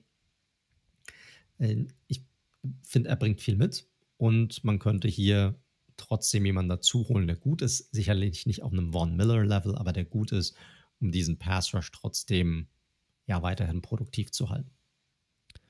Ja, finde ich ganz spannend. Also Avusi natürlich gerade durch seinen Speed, was in der Division, wo Tyreek Hill spielt und wo Henry Rux spielt, der hoffentlich auch noch ein bisschen mehr zeigen wird, sicherlich nicht, nicht zu vernachlässigen, weil Avusi ist mit einer der schnellsten Corner in der Liga auf jeden Fall, wenn nicht der schnellste. Also Game Speed, wohlgemerkt, nicht 40 Yard, 40 Yard Dash. Also finde ich ganz gut. Und Reddick könnte auch tatsächlich ganz gut passen. Auch so ein Spieler, wo ich sehr gespannt bin, wie viel dem Teams vertrauen, weil er eben auch nur diese eine Saison jetzt hatte die Cardinals planen ja offensichtlich ein bisschen anders äh, auf der Position durch das JJ Watt Signing. Aber spielerisch gefallen mir die beiden, passen die ganz gut rein. Korrekt. Ja, wie gesagt, ich glaube, es wird eine interessante Offseason für die Broncos, weil die haben relativ viel Firepower, die können hier relativ viel machen und ihr Team schon ein ganzes Stück verbessern im Vergleich zu anderen Teams. Also sie haben Möglichkeiten zumindest dazu. Gut, Gehen Gut, wir gehen wir weiter. Nächstes Team. Ja, die LA Chargers, die letztes Jahr 7 und 9 gegangen sind. Also wie es hier die aktuelle Situation, das ist natürlich eine sehr enttäuschende Saison gewesen für die Chargers, die, wie gesagt, ich hatte sie so ein bisschen so eingeschätzt, ähm, andere haben sie besser gesehen. Ähm, und wie es dann so ist, wenn die Saison enttäuschend ist, muss der Head Coach gehen, wenn er schon ein bisschen länger da ist. Und das ist auch so gewesen. Anthony Lynn dort nicht mehr Head Coach, wurde ersetzt von dem jungen, aufstrebenden Coach Brandon Staley. Die Saison war aber jetzt nicht eine vollkommene Enttäuschung. Es gab auch durchaus positive Geschichten. Also Justin Herbert, haben wir alle gesagt, eine super Rookie-Saison gespielt, kann man nicht anders sagen. Sah aus wie ein kommender Star, war gerade in so Kategorien wie die ähm, äh, Deep Ball ähm, Präzision super gut, als auch gegen, gegen Pressure. Also beides durchaus schwierige Kategorien.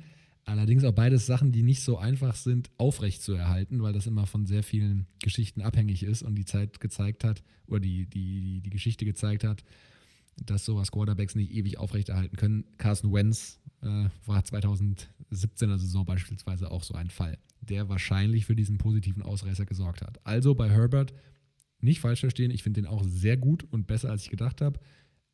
Aber mal gucken, wie es weitergeht. Ne? Ich würde nicht davon ausgehen, dass er zwangsweise das Level hält, aber gucken wir mal.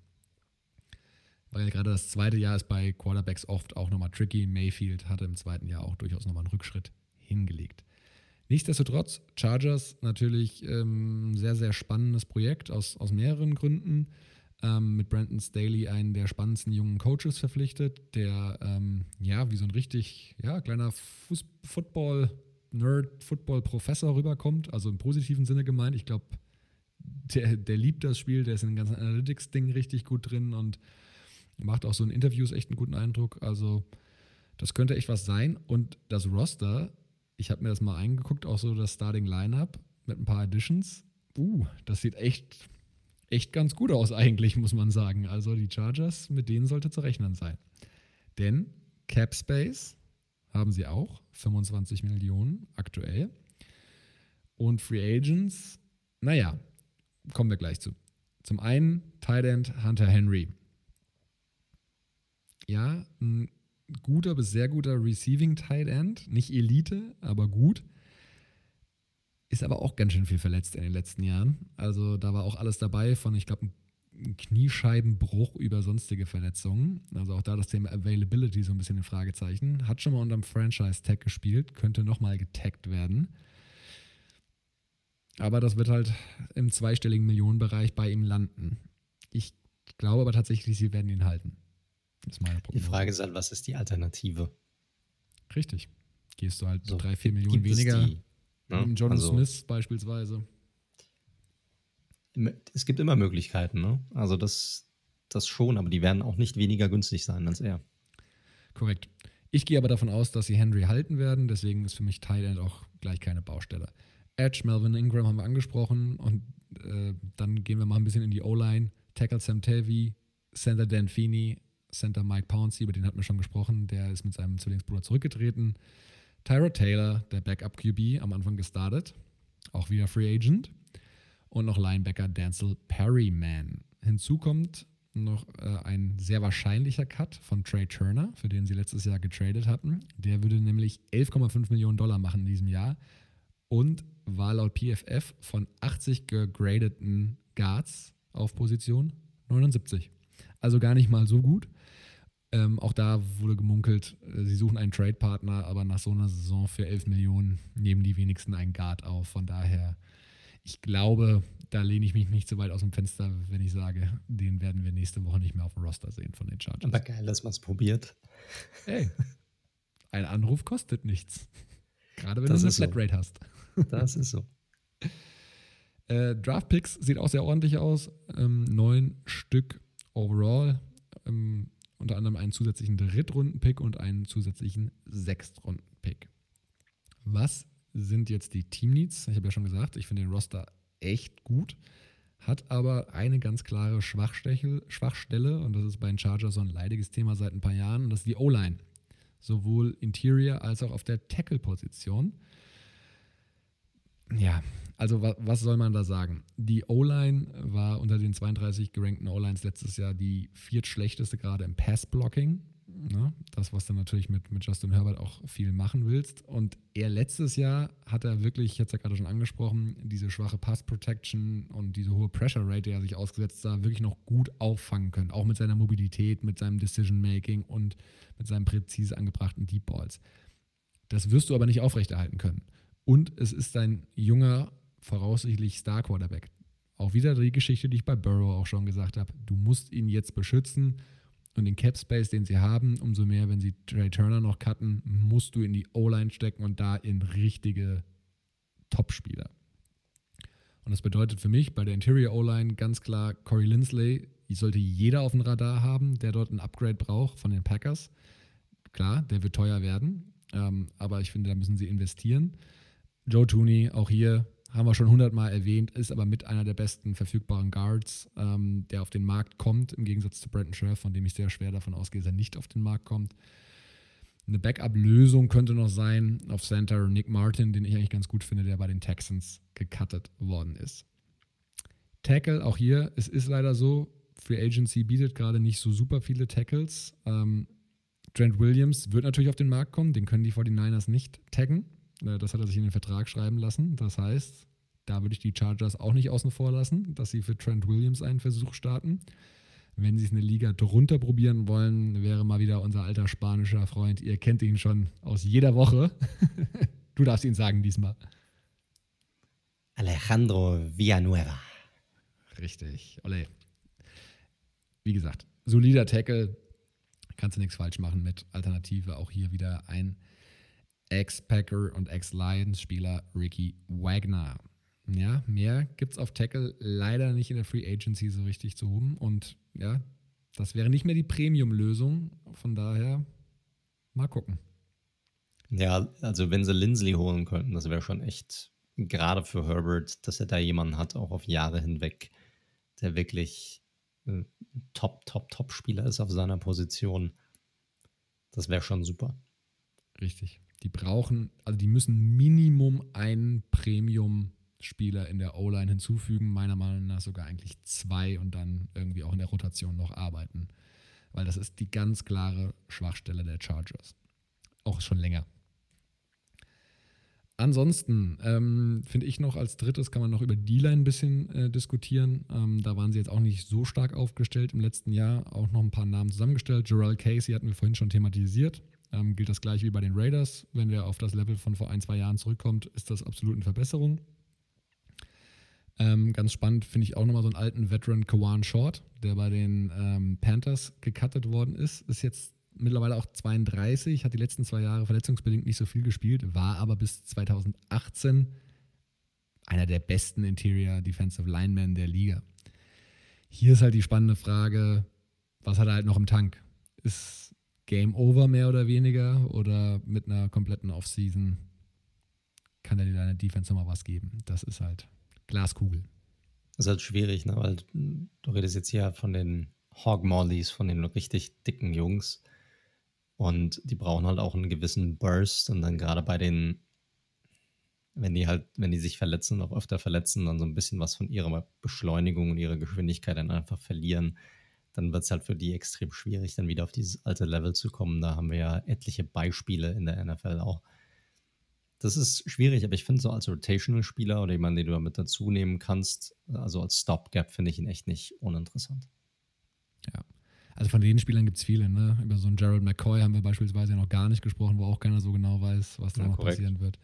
Eine bisschen jüngere Alternative und auch äh, ein bisschen anderer Spielertyp wäre Larry Ogunjobi, ähm, der immer mal wieder, man könnte fast sagen, von Spiel zu Spiel oder von Snap zu Snap so sein mit Potenzial andeutet, aber so ein bisschen inkonstant ist. Ist aber mit 27 halt nochmal ein paar Jährchen jünger und könnte im richtigen System, glaube ich, da der Defense auch noch einiges geben. Wird eh spannend zu sein, wie Brandon Staley die ganze Defense eben umbauen wird, jetzt wo er keinen Aaron Donald hat. Äh, ja, korrekt. Das ist natürlich gut. Er hat einen Joey Bosa, der ist jetzt nicht weniger talentiert, muss ich sagen. Also der ist schon, ist schon ein sehr, sehr starker Spieler. Ist aber auch verletzt gewesen diese Saison. Sie haben ja generell mit vielen, mit, also viel Verletzungspech gehabt, auch vergangenes Jahr, auch gerade in der Defensive. Über in der Secondary und auch an der Line. Also da brauchst du auf jeden Fall Reinforcements, dass sie dann nicht nochmal irgendwie zusammenbrechen, falls dort irgendwas passieren sollte. Und da sollten sie sich definitiv, definitiv darum kümmern. Aber es wird interessant zu sehen sein, wo er wirklich den Pressure aufbauen will. Will er das über die Interior machen? Will er das über die Außen machen? Also spannend zu sehen sein. Spannendes Projekt, spannender Coach. Sehr, sehr spannendes Team für die kommende Saison.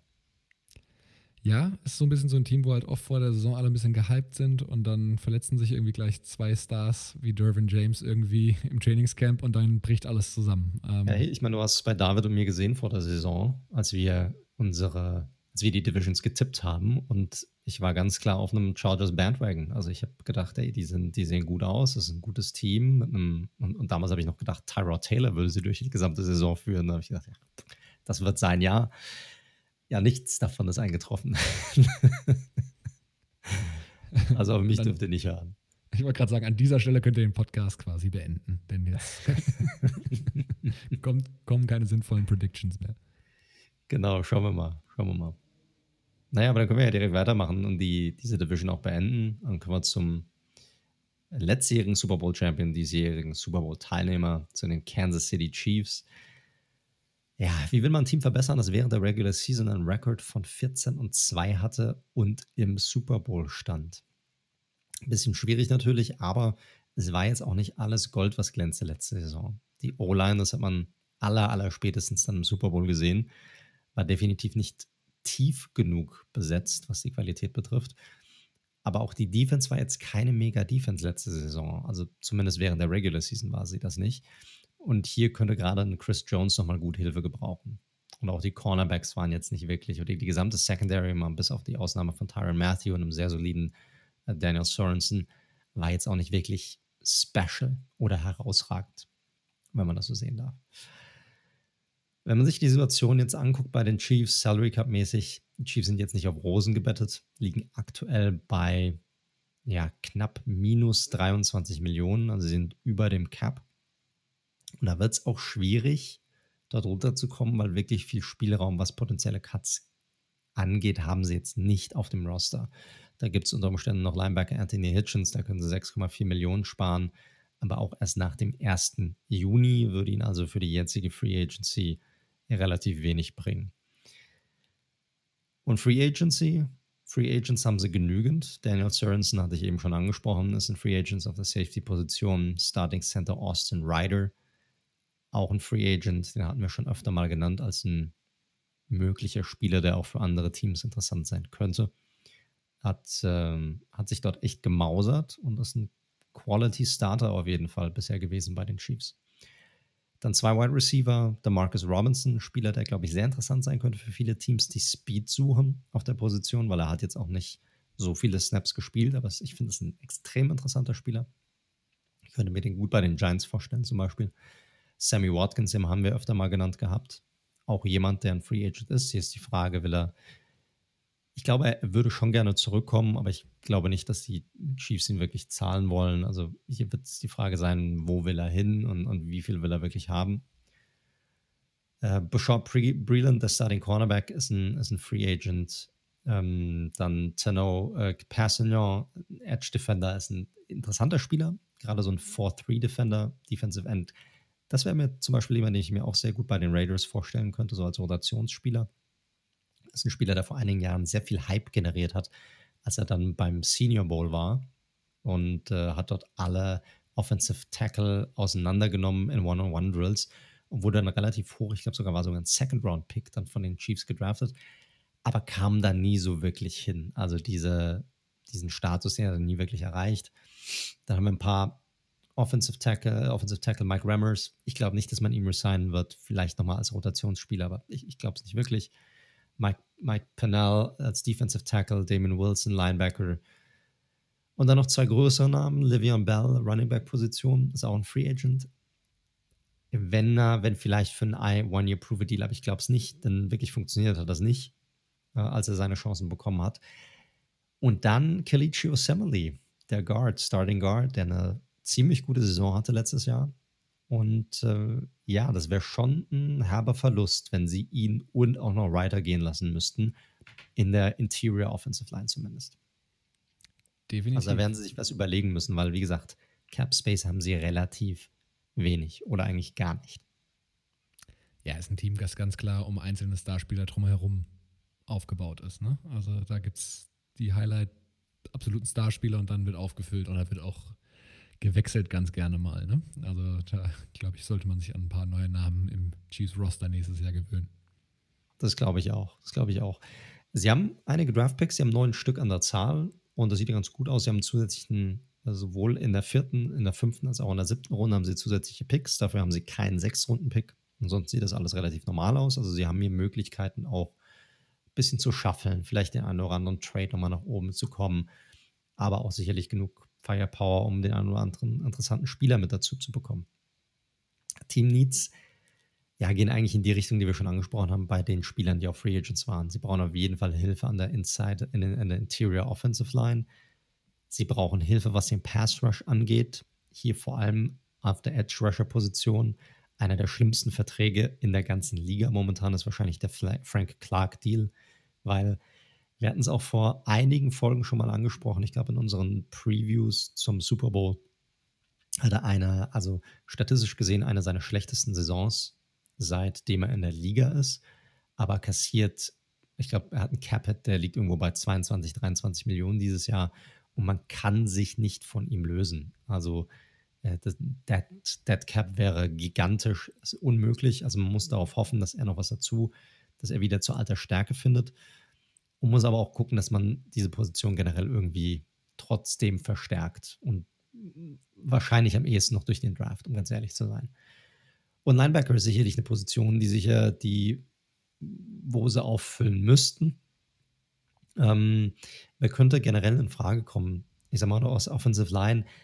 Ich glaube, sie wären gut beraten, wenn sie probieren würden, Austin Reiter davon zu überzeugen, weiterhin bei den Chiefs zu bleiben, weil er hat da einen guten Job, der hat einen Hammer-Quarterback hinter sich, der die Möglichkeit, weitere Super Bowls zu gewinnen. Sie wissen, was sie an ihm haben und umgekehrt auch. Das müsste er sich woanders nochmal neu erarbeiten, sicherlich. Die Frage ist, können sie ihn bezahlen. Er ist sicherlich besser im Passblocking als ein Runblocker. Aber wie gesagt, Cap-Situation ist hier sicherlich die Frage und ich glaube auch, dass er schauen wird, mal den Markt wenigstens testen wird, um zu gucken, was dabei rumkommt. Äh, dann als Guard, Matt Filer ist hier jemand, der mir in den Sinn kommt. Das ist ein super solider Offensive Lineman, der jetzt zwar nicht übermäßig viel kosten sollte, der aber sicherlich auch genügend Nachfragen haben wird. Darüber hinaus ist er immer noch erst 28 Jahre alt, aber ist ein Spieler, der auch gut zu den Chiefs passen könnte. Und dann alter Bekannter von mir, den ich relativ oft mit reinnehme bei Teams, die auch cap-strapped sind, also die wenig Cap-Space haben, ist Olivia Vernon, einer meiner Lieblings-Edge-Defender. Natürlich. Wie, ja, wie gesagt, kommt von einer Verletzung, hat eine richtig gute Saison und die Frage ist, wenn er bereit ist, für einen schmalen Taler zu spielen, dann, dann ist es definitiv auch für ihn eine Möglichkeit, auch nochmal um Super Bowl zu spielen. Ich weiß nicht, wo er sonst noch diese Möglichkeit hätte. Und für zwei, drei Millionen Vielleicht können sie so jemanden mit unter Vertrag nehmen. Aber that's okay. it. Also Chiefs ist relativ straightforward. Wie gesagt, wenig Cap Space. Sie waren schon 14 und 2, also ist die Frage, wie willst du das noch verbessern? Hier wird viel über den Draft, Draft kommen und sicherlich in der Free Agency werden überhaupt ganz, ganz viele Rotational Guys, die sie da irgendwie probieren werden, mit einzubinden. Ich denke ja mittlerweile schon, du bist der heimliche Berater von Olivier Vernon und probierst ihn hier irgendwie, indem du ihn bei jedem Team reinbringst. Das, das wäre so geil. Dann dann müssten wir diesen Podcast, könnten wir dann erstens mit, mit super geilen In Insights und Infos füllen. Ähm, und vielleicht hole ich einfach nochmal jemanden dazu, der, der meinen Part dann übernimmt. Sehr gut, sehr gut, sehr gut. Nee, gehe ich größtenteils mit. Ähm, ich könnte mir durchaus vorstellen, wie du schon auch gesagt hast, auf Linebacker, dass sie da vielleicht doch auch nochmal in der Free Agency irgendwie neben Willie Gay nochmal so einen erfahrenen Spieler. Ne? Perryman hatten wir vorhin angesprochen, finde ich gar nicht so einen unspannenden Namen, ähm, ob man vielleicht so einen Spieler zusammenholt. Oder noch was sogar älteres Kaliber. Mal schauen. Ich finde auch Wide Receiver ehrlich gesagt ein Need, muss ich sagen. Also davon ausgehend, dass Watts, äh, Watkins, nicht Watson, Watkins und äh, Robinson gehen würden, dann fände ich es durchaus sinnvoll, da nochmal so, eine, so einen zweiten Receiver neben, oder man muss ja die dritte Receiving Option nach Tyreek Hill und nach ähm, Travis Kelsey, ähm, da noch jemanden hinzupacken, einen Big Body Receiver. Mal schauen. Also die, ich fand es gar nicht so unspannend, die, die Kollegen vom Downset Talk, Talk äh, Podcast hatten über ähm, AJ Green so ein bisschen philosophiert. Fand ich gar nicht so einen doofen Gedanken. Also nochmal einen Ring jagen in seinem letzten Jahr. Das war bei den Bengals, war ja nie wirklich nah dran. Ähm, Big Body Receiver mit weniger Attention also ich, ich mag, mag die Idee. Wollte ich mal zumindest mal gedroppt haben. Hier, Grüße an Downset Talk. Fand ich eine gute Idee. Ja, finde ich nicht verkehrt. Also äh, alles hängt davon ab, was sie haben wollen. Ne? Auch ein AJ Green, ich meine, der kommt eigentlich von einer Saison, wo er jetzt einen Franchise-Tag hatte. Weißt du? Also, ob der für eine Million spielt und darüber reden wir. Die brauchen eigentlich, die müssen eigentlich den letztjährigen Nelson Aguilar finden für sich, um ganz ehrlich zu sein. Den, den brauchen sie. Und wenn du siehst, was sie verlieren mit Marcus Robinson und Sammy Watkins, das sind keine Big Body Receiver, das sind Speed Receiver die verlieren Speed. Die haben zwar Hartman, die haben Tariq Hill, aber deren ganzes Spiel ist auf Speed aufgebaut. Also die, die sind nicht, äh, die probieren Speed Receiver anzuschaffen. Deshalb glaube ich schon, dass sie dann, dass sie schon nochmal eher in die Richtung gehen könnte, jemanden zu finden, der nochmal ein bisschen mehr Speed mitbringt. Und da ist Green halt auf der falschen Seite der, der 30. Ja, also Watkins ist für mich mehr als Speed. Also der hat ja durchaus schon einen massiven Körperbau. Aber wie gesagt, oh. mal, gucken. Ich glaube auch nicht dran, dass es passieren wird, aber ich fand den Gedanken eigentlich ganz. Ist nicht verkehrt. Ganz spannend. Ist nicht verkehrt, weil sie haben bis auf Kelsey haben sie natürlich keinen, der sonst diese Präsenz besitzt. Absolut. Aber du brauchst natürlich irgendwie jemanden, der sich noch freilaufen kann. Und da hat Green schon eine richtig schlechte Saison gehabt letztes Jahr, muss man einfach sagen. Also das war nicht. Da hat er schon mehr als einen Schritt verloren. Wir werden es verfolgen. Korrekt. So, damit sind wir durch mit der AFC West. Dann können wir rübergehen zu der NFC West, oder? Würde ich sagen. Können wir. Ich habe noch einen Nachtrag tatsächlich. Während wir hier aufnehmen, wurde Lamarcus Joyner bei den Raiders tatsächlich gecuttet. Also das, was wir vor einer knappen Dreiviertelstunde angekündigt haben, ist passiert und ein weiterer Safety-Slot-Cornerback auf dem Free Agent Markt. Sehr gut. Sehr gut. Ist immer gut, nebenher noch ein bisschen Twitter laufen zu haben. Gerade so spät, wenn wir aufnehmen, da passiert meistens noch ein bisschen was. Ich habe Netflix laufen parallel. hast wahrscheinlich gerade, hast wahrscheinlich gerade vorher noch mal kurz den Prinz von Zamunda tatsächlich fertig geguckt. Richtig. Ich muss meine Meinung komplett revidieren. Das ist ein super Film. Ich hatte nur die erste halbe Stunde gesehen. Also ich, kommt noch ein riesen Twist am Ende. Wir sind hier voll bei der Sache, aber wenn es News reinflattern natürlich, ähm, dann wollen wir die euch nicht vorenthalten. Oh, stark, stark. Dann machen wir weiter. Mit welchem Team hast du denn jetzt weiter? Was ist bei dir auf der Liste? Ich habe die 49ers als nächstes. Ah ja, sehr schön. Gut. Also, die San Francisco 49ers waren letztes Jahr ein, ja, unerwartet schlechtes Team mit 6 und 10 man muss allerdings auch fairerweise sagen, krasses Verletzungspech. Also da sind ja teilweise irgendwie 10, 11 Starter ausgefallen. Das kann natürlich kein Team kompensieren und das hatten wir während der Saison auch natürlich so eingeordnet. Nichtsdestotrotz, ich möchte es nur mal festhalten, ich bin selbst und ich glaube du ja auch als Playcaller großer Fan von Shanahan. Aber wenn man einfach mal wirklich drauf schaut, ist jetzt vier Saisons, war bei den 49ers. Da gab es natürlich diese eine tolle 13-3-Saison, wo er im Super Bowl war, aber ansonsten die anderen drei Saisons alle mit einem Losing Record abgeschlossen. Und steht insgesamt nur bei, also hat mich auch überrascht, hatte ich gar nicht so parat, bei 28, 36 in den vier Jahren. Also so stark ist das ehrlicherweise nicht, die Bilanz vom guten Keil bis dahin. Aber nun ja. Spannende Frage sicherlich. Bleibt Jimmy G Garoppolo der Starting Quarterback? Alles, was man so liest, geht in die Richtung. Man hörte aber sie waren bei Stafford wohl wirklich auch gut dabei, aber wurden halt überboten. Bei Wentz waren sie nicht in der Verlosung, fairerweise, weil da finde ich Garoppolo auch durchaus noch die solidere Option. Und so wie es aussieht, passiert da in der Free Agency zumindest nichts mehr. Ob sie jemanden an einem Draft picken werden, sei mal dahingestellt. Aber für unsere heutige Folge erstmal nicht weiter das Thema. Ich glaube, hier werden sie in der Free Agency zumindest nicht aktiv werden. Zweite Frage ist natürlich, und die ist für mich viel elementarer, glaube vor allem gleich, wenn wir uns die Free Agents noch anschauen, wie spielt die Defense nächstes Jahr? Zum einen natürlich, ne, der, der DC und der ja auch wirklich so der Emotional Leader da war. Jeder, der ihn an der Seitenlinie gesehen hat, Robert Salah ist weg, ist Head Coach in, in New York. Und wir werden es gleich sehen, einige Spieler sind halt eben auch Free Agents. Und da bin ich sehr gespannt, wie sich diese Defense nach dem Abgang eben präsentieren wird nächstes Jahr. Das wird interessant zu verfolgen sein. Denn die Division Ah, die Cardinals rüsten auf. Ich glaube, da kommen wir gleich noch zu. Ich glaube, da kommt auch noch so ein bisschen was. Ähm, Rams wurden letztes Jahr von mir schon unterschätzt. Die sind auch immer unangenehm. Die 49ers bei allem, äh, die 49ers, die Seahawks bei allem, was sie machen, Mit Russell Wilson bist du auch immer durchaus gefährlich. Also eine sehr, sehr starke Division, glaube ich, auch nächstes Jahr. So viel mal gleich beim ersten Team vorne weg. Ja, ich, ich glaube, da war jetzt kein Hot Take, aber Nein. bin ich bei dir. Projected Cap Space liegt bei knapp 23 Millionen. Ähm, sie haben aber auch, wie gesagt, einige Free Agents. Vorneweg Tackle Trent Williams. Ihr habt es schon ein paar Mal gehört, absoluter Starspieler, Elite-Spieler auf der Position. Ähm, kannst du sagen, Top 5 Tackle, würde ich sofort unterschreiben, ähm, dass er das ist. Der wird auch nochmal einen fetten Vertrag haben wollen. Der kann nicht gefranchise-tagged werden. Und das wird schon richtig Kohle fressen, wenn du den halten willst, gerade weil die Free Agency ansonsten im Bereich Tackle nicht so viel anzubieten hat. Hinzu kommt noch äh, auf der Edge-Position Solomon Thomas, auch so ein nicht eingelöstes Versprechen, muss man sagen, hat sich so ein bisschen stabilisiert. Ähm, ich finde es ein sehr spannender Spieler, Mann. Ich mag Solomon Thomas. Der hatte, der hatte natürlich jetzt Verletzungspech gehabt, aber das Jahr davor, das war so ein bisschen, so Breakout ist vielleicht zu, zu hart, aber der hat so seine Rolle irgendwie gefunden gehabt, auch von der Position her. Also ich finde, ich, das ist ein sehr, sehr spannender Spieler, finde ich. Ja, dann wir bleiben, oder wir gehen jetzt auch weiter in der Defensive voran und gehen mal in die Secondary und das ist schon frappierend. Die Cornerbacks Richard Sherman, Jason Verrett, Akello Witherspoon und Quan Williams werden alle Free Agents. Äh, was ganz spannend ist, denn auch noch Safety Jawiski äh, Tart kommt hinzu.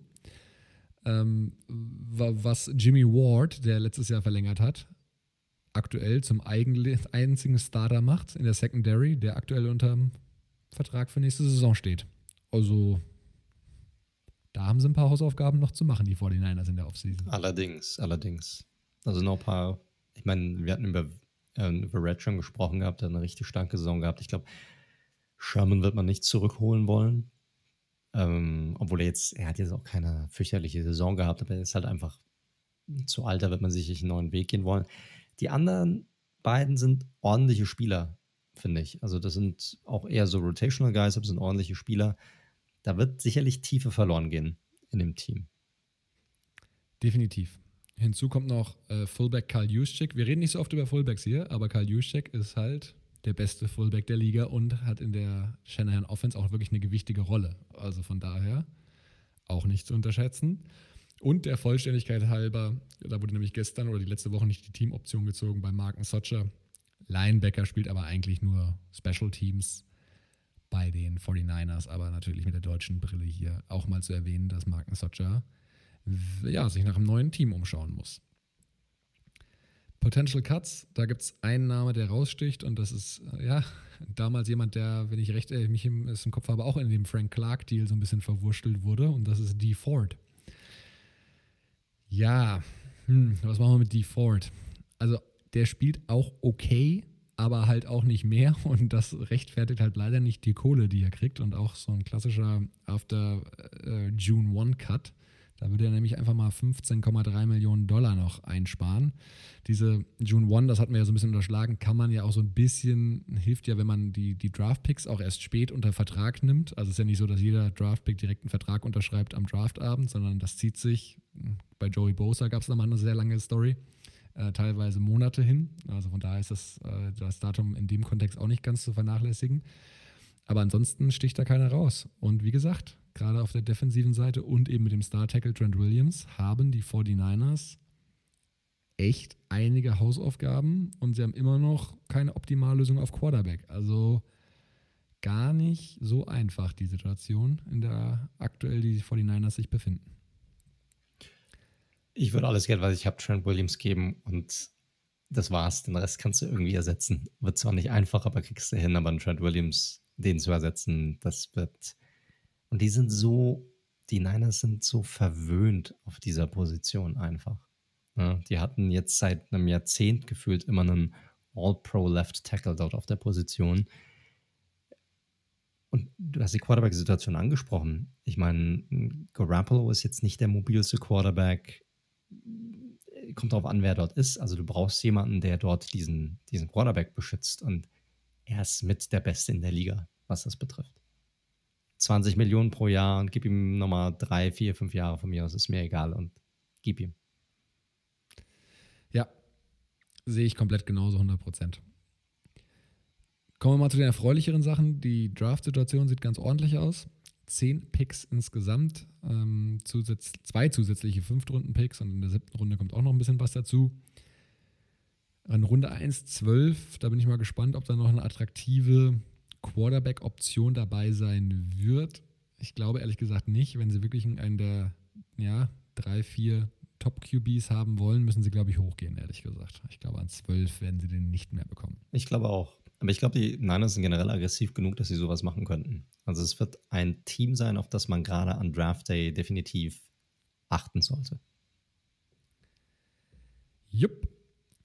Team Needs. Ähm, es wird wenig überraschen bei so vielen Free Agents auf Cornerback, dass ich Cornerback nennen muss, denn ich weiß natürlich nicht, was dort passiert. Ich habe es mir relativ leicht gemacht. Ich würde einfach probieren, äh, Kevon Williams und Jason Barrett irgendwie zu halten. Ähm, ich würde nicht alle gehen lassen. Ich glaube, Barrett, der wird jetzt auch nicht nach einem Jahr, wo er gut gespielt hat, da die Unsummen verlangen können, weil er jetzt auch wirklich erstmal nachweisen muss, dass er über eine dauerhaft, äh, über eine längere Dauer fit bleiben kann. Und wie Kevon Williams hast du genau richtig eingeordnet. Das ist ein guter Rotational Guy, der auch mal einspringen kann, weil einer verletzt ist.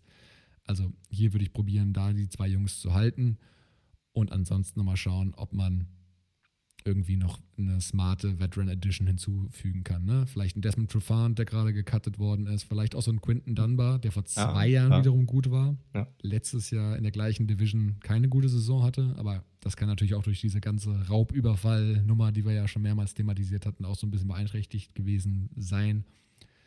Fände ich beides so Namen, die vielleicht da durchaus, ja, ich will nicht sagen Ersatz für Sherman sein könnten, aber da einfach ein bisschen was reingeben könnten. Ja, ich, ich meine, gerade was so ein bisschen auch die Athletik angeht und so, ich glaube, da ist Sherman jetzt nicht mehr auf dem Level, wo er noch irgendwie vor drei, vier Jahren war oder so. Also Dumper finde ich eine sehr spannende Option hier, weil er die Division auch kennt und wie gesagt, wenn er dann sagt, hey, pass mal auf, ich war im Kopf einfach woanders und das war einfach schwierig und er ist jetzt auch gerade, ich glaube, 29 immer noch, also so alt ist er jetzt auch nicht, dass er da vielleicht nochmal einen Bounce-Back hier hat, das kann ich mir sehr gut vorstellen. Ansonsten, das ist auch so ein bisschen dadurch bedingt, dass die Niners, zumindest in der Defense, wie sie, sie bisher gespielt haben, natürlich auch sehr über eine dominante äh, Defensive Front definiert hatten. Und hier glaube ich, wäre es auch nochmal gut, ein bisschen nachzulegen. Oh, Carrie, ähm, Carrie Hyder wird, glaube ich, auch noch, den habe ich ganz vergessen. Carrie Hyder wird, glaube ich, auch Free Agent. Den hatte ich in der Aufzählung vergessen. Schande über mich. Und hier würde ich auch noch sagen, ganz klar Richtung Veterans gehen. Ne?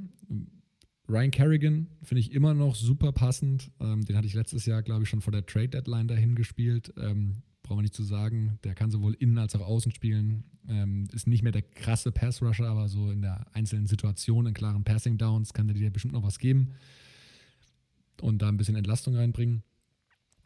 Ähnlich auch Justin Houston natürlich, der letztes Jahr nochmal ein starkes Spiel hatte. Hier wird natürlich Kohle logischerweise in Frage sein, ähm, was der auf dem Markt noch haben will. Und ich habe Interior O-Line. Also sowohl Center Weston Richburg als auch Guard Brunskill sind beide so, nee, nicht wirklich. Richburg, Richburg hatten sie doch schon mal, oder? Der wurde doch dorthin getradet. Oder äh, getradet haben die Giants ihn äh, gehen lassen? Ich weiß nicht mehr ganz genau. Aber auf jeden Fall äh, war er doch schon mal Starting Center bei den Niners. Ja, ja, Richburg ist gerade der Starting Center. Ja, ja ist okay, der Starting Center. Dann, hat, dann hatte ich es doch richtig im Kopf. Also du ja, würdest ja. ihn gerne zurückholen, sagst du. Nein, ich würde ihn, äh, er ist auch kein Free Agent, aber er spielt, ich würde generell ein bisschen äh, da was schrauben an der Interior O-Line.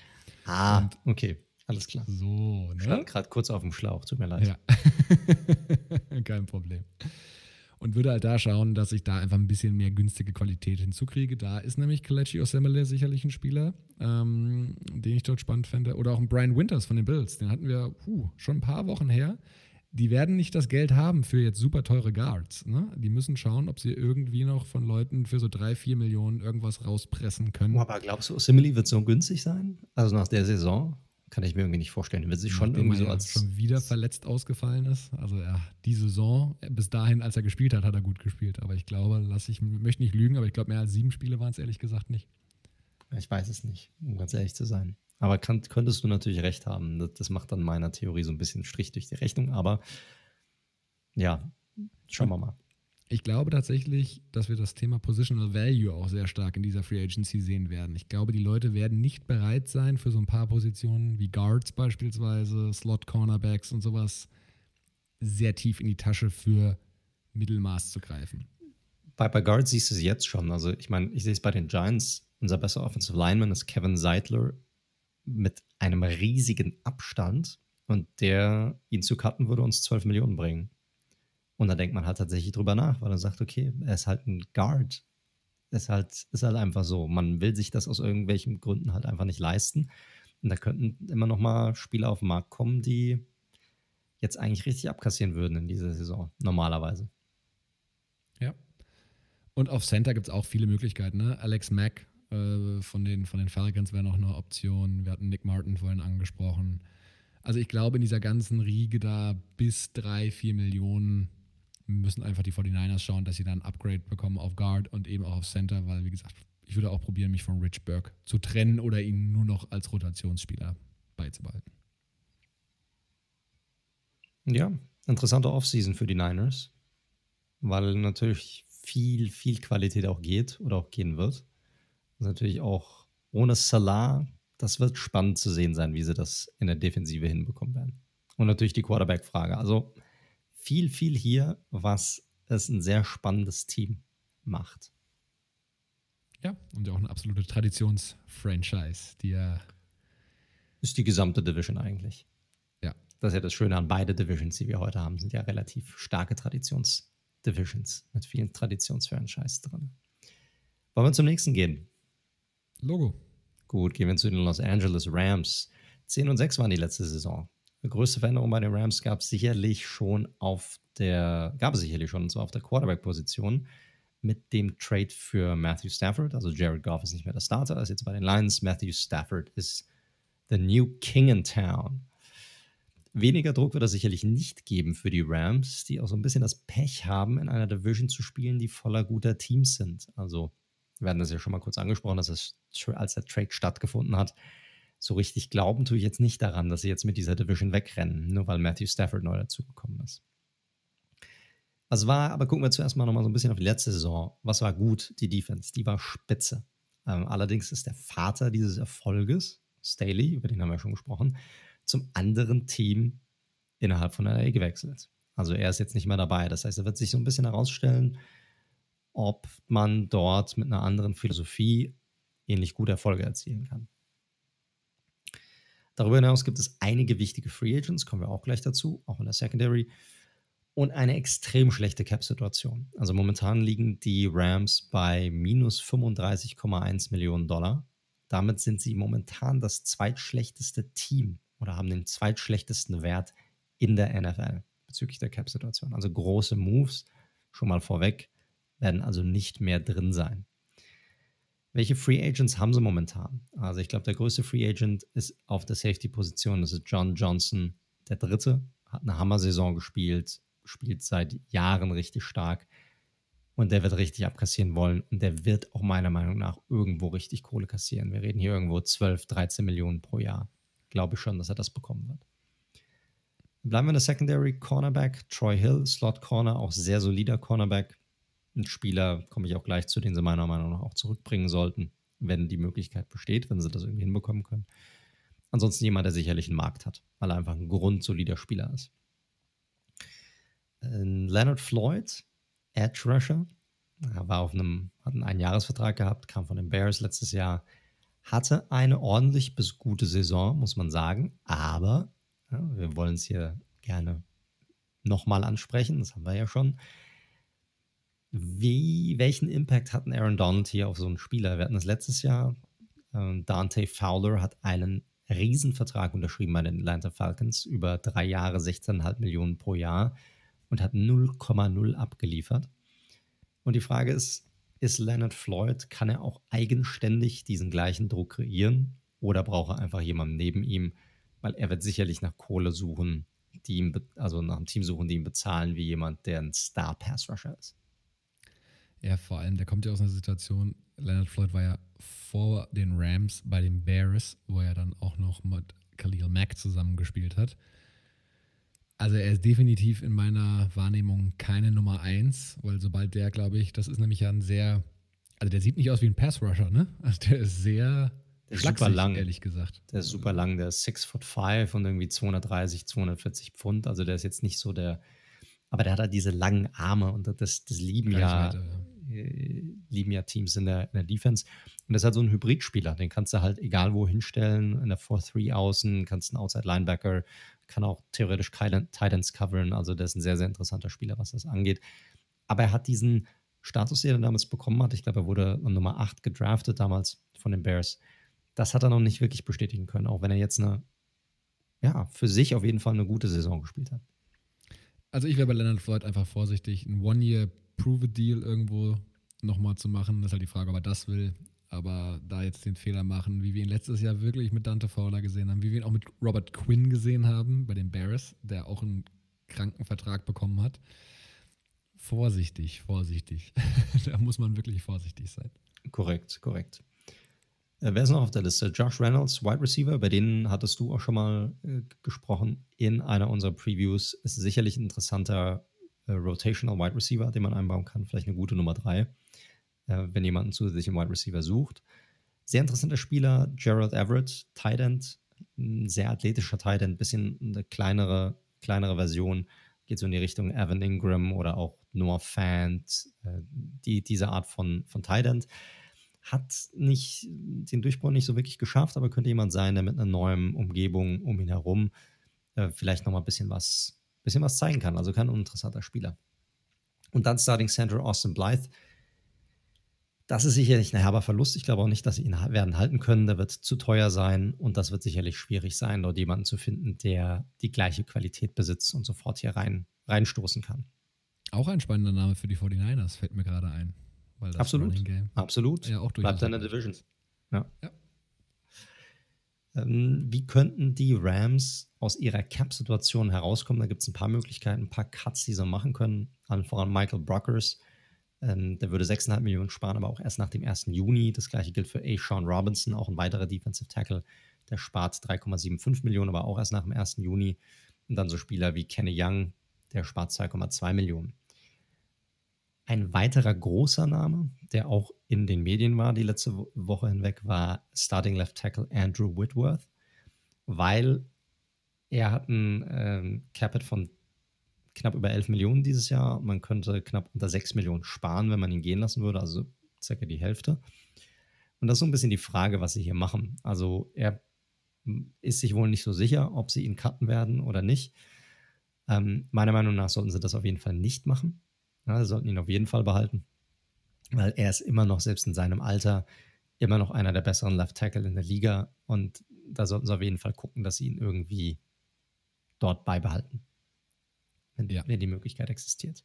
100 Prozent. Also ich dachte erst, du gehst in eine andere Richtung, ehrlich gesagt. Äh, nein, nein, um Gottes Willen. Bin ich, nein. bin ich sehr froh, dass du es nicht getan hast. Der Typ, ich, ich möchte nicht wissen, was mit diesem Körper schon passiert ist und ich glaube nicht, dass der noch viel laufen kann, sobald seine NFL-Karriere vorbei ist. Der ist ja, der nähert sich ja wirklich der 40, also ich glaube 38, 39 müsste er schon sein mittlerweile.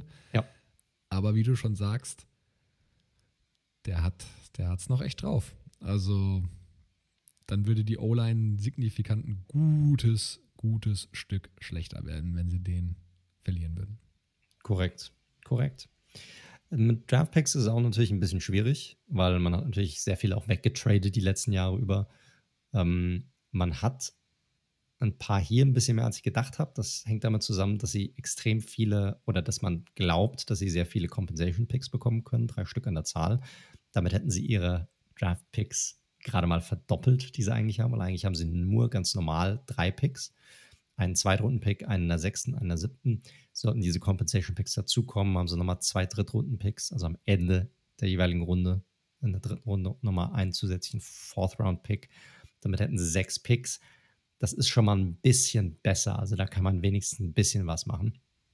Also mit nur drei Picks. Also Möglichkeiten gibt es hier schon. Aber sie haben natürlich viele Löcher, viele große Namen, die dort, die dort fehlen. Center wird definitiv ein Need sein. Klar, mit Austin Blythe, geht. Edge Rusher ist für mich ein Need, weil selbst mit Leonard Floyd hätten sie nochmal einen weiteren hier gebraucht. Und ohne Leonard Floyd ist natürlich, wen bringen sie hier rein?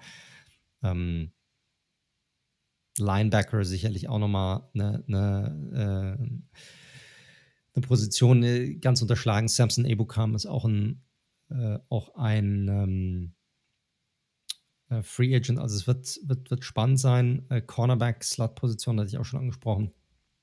Wird äh, brauchen sie auf jeden Fall jemanden. Wer könnte hier in Frage kommen? Also mit dieser Cap-Situation, das ist natürlich mega, mega schwierig. Äh, Alex Mack hattest du schon genannt auf der Center-Position. Es könnte eine ordentliche Low-Budget-Alternative sein zu Blythe, ähm, der halt einfach, ja, muss man mal gucken, ob sie das irgendwie hinbekommen können. Wieder, ich hab's, ich werde nicht müde, diesen Namen zu nennen, Olivia Vernon. Ja, wie gesagt, ähm, einfach weil er so günstig zu haben sein wird wahrscheinlich. Und der neben Aaron Donald, huh, das wäre das wär was, Mann. Und dann Troy Hill. Ich hatte es schon gesagt, also wenn sie ihn zurückbringen können, dann sollten sie dies tun, da einfach die letzten paar Jahre einer der besten Slot-Cornerbacks der Liga war. Günstigere Alternative hier könnte natürlich irgendjemand sein, wie zum Beispiel Nickel Roby Coleman, der jetzt gerade eine richtige Grottensaison hinter sich hat und vielleicht irgendwie zwei Millionen, drei Millionen auf dem Markt zu haben sein wird und auch so einen One-Year-Prove-It-Deal unterschreiben könnte. Fände ich noch eine sehr interessante Option für die Rams. Aber ansonsten war es das, weil viel kann man hier wirklich nicht machen. Und ich sagen, das ist super schwierig. Auch hier werden viele ja, Low-Budget Rotational Optionen mit dabei sein. Ja, ich hatte parallel tatsächlich auch noch mal so ein bisschen geschaut. Also die, wirklich diese Low-End Pass Rusher, äh, da ist nicht, da ist wirklich nicht so viel zu holen tatsächlich. Und die Rams sind schon extrem auf diese mutmaßlichen Compensation Picks, Compensatory Picks angewiesen. Sonst kann man an dem Roster tatsächlich nicht mehr so viel rumschrauben. Nein, nein, total schwierig. Finde. Aber wie gesagt, die, sie bauen ja auch ein bisschen anders als die anderen Teams. Das hatten wir ja schon mal thematisiert gehabt. Und hier hängt natürlich alles davon ab. Sie glauben, sie sind im Win-Now-Modus. Also, sie sind in einem Win-Now-Modus. Und sie hoffen natürlich, dass sie dann halt mit einem neuen Quarterback und einem ähnlich zusammengestellten Team dann doch noch mal ein bisschen weiterkommen als letztes Jahr. Da werden wir noch mal zu kommen, wenn wir dann unsere Off-Season-Reviews dann machen, wenn Free Agency vorbei ist, wenn der Draft vorbei ist. Dann werden wir noch mal darüber sprechen, wo wir sie sehen. Ich glaube, es wird eine schwierige Off-Season für die Rams, schwierige kommende Saison, aber dazu dann mehr in ein, ein paar Monaten. Gut, Gut. Komm, kommen wir zum nächsten Team. Die Cardinals. Die Cardinals. Nice. Ja, 7 und 9. Letztes Jahr rausgegangen. So ein bisschen für Rollercoaster Mike, eine Rollercoaster Season, Anfang der Saison. Ah, dachte man, oh ja, nice. Und Kyler Murray, der kleine Flinke, der irgendwie fast besser läuft als jeder Running Back. Und dann hat er auch noch einen so guten Arm, der Bub. Und dann war hinten raus dann doch irgendwie doch nicht so High Life, wie alle gedacht hatten. Ist jetzt die, die dritte Saison mit Kyler Murray und man hat schon so das Gefühl, ich weiß nicht, ob du es anders siehst, aber sowohl Steve Keim als auch Cliff Kingsbury sind schon so ein bisschen under pressure. Also ja, ich sehe es komplett genauso. Also Keim, Keim sowieso, weil ja, nach dem ganzen Josh Rosen Desaster und natürlich klar, hat Kyler Murray gedraftet, aber zwei Quarterbacks innerhalb von zwei Jahren in der ersten Runde zu draften, also irgendwas hast du falsch gemacht. Und auch nicht alles hat so richtig funktioniert. Also ein Andy Isabella bei Isaiah Simmons steht auch immer noch aus, ob er wirklich dieses Mega-Talent tatsächlich ist. Und äh, Kingsbury, offensiv sieht das teilweise echt nicht so prickelnd aus, muss ich sagen. Richtig, denn off und Offensive ist ja sein Steckenpferd eigentlich, muss Korrekt, man sagen. Ne? Genau. Also, und ich hatte auch noch mal hier was mitgenommen, dass es nicht nur so dahergesagt ist. Also die sind auch ähm, nach Expected Point Added per Play nur auf Platz 14. Also das ist jetzt nicht gerade super stark, wenn du deinen jungen Franchise QB mit DeAndre Hopkins irgendwie passt, hast dann noch so einen Kenyon Drake da auf Running Back, also von dem ich jetzt kein Riesenfan bin, ne? aber das sah vor allem, das eine ist das Ergebnis, aber das andere, ich fand es auch sehr, sehr uninspiriert, auch was sie mit Hopkins gemacht haben, den immer relativ stur outside aufgestellt und Hopkins kann ja so viel mehr. Und wie gesagt, die Cardinals sind unter Druck. Wir wissen, was passiert, wenn GM und Head Coach unter Druck äh, gesetzt werden. Sie machen splashy Moves und damit kann man JJ Watt, das JJ Watt Signing durchaus, durchaus einordnen. Wir hatten es ja gesagt, es war nicht ganz günstig auf jeden Fall. Und ich habe auch wirklich das Gefühl, da könnte auch noch mehr kommen, ehrlich gesagt. Ja, das mag sein. Die müssen erstmal gucken, wie sie das mit ihren Free Agents machen. Da sind ja einige dabei. Also ist die Frage, ob sie da, wen sie da zurückholen, ob sie oder ob sie die alle gehen lassen, weil genügend Löcher hinterlassen die ja schon. Definitiv. Wir können ja mal reingehen. Also Capspace aktuell 13 Millionen.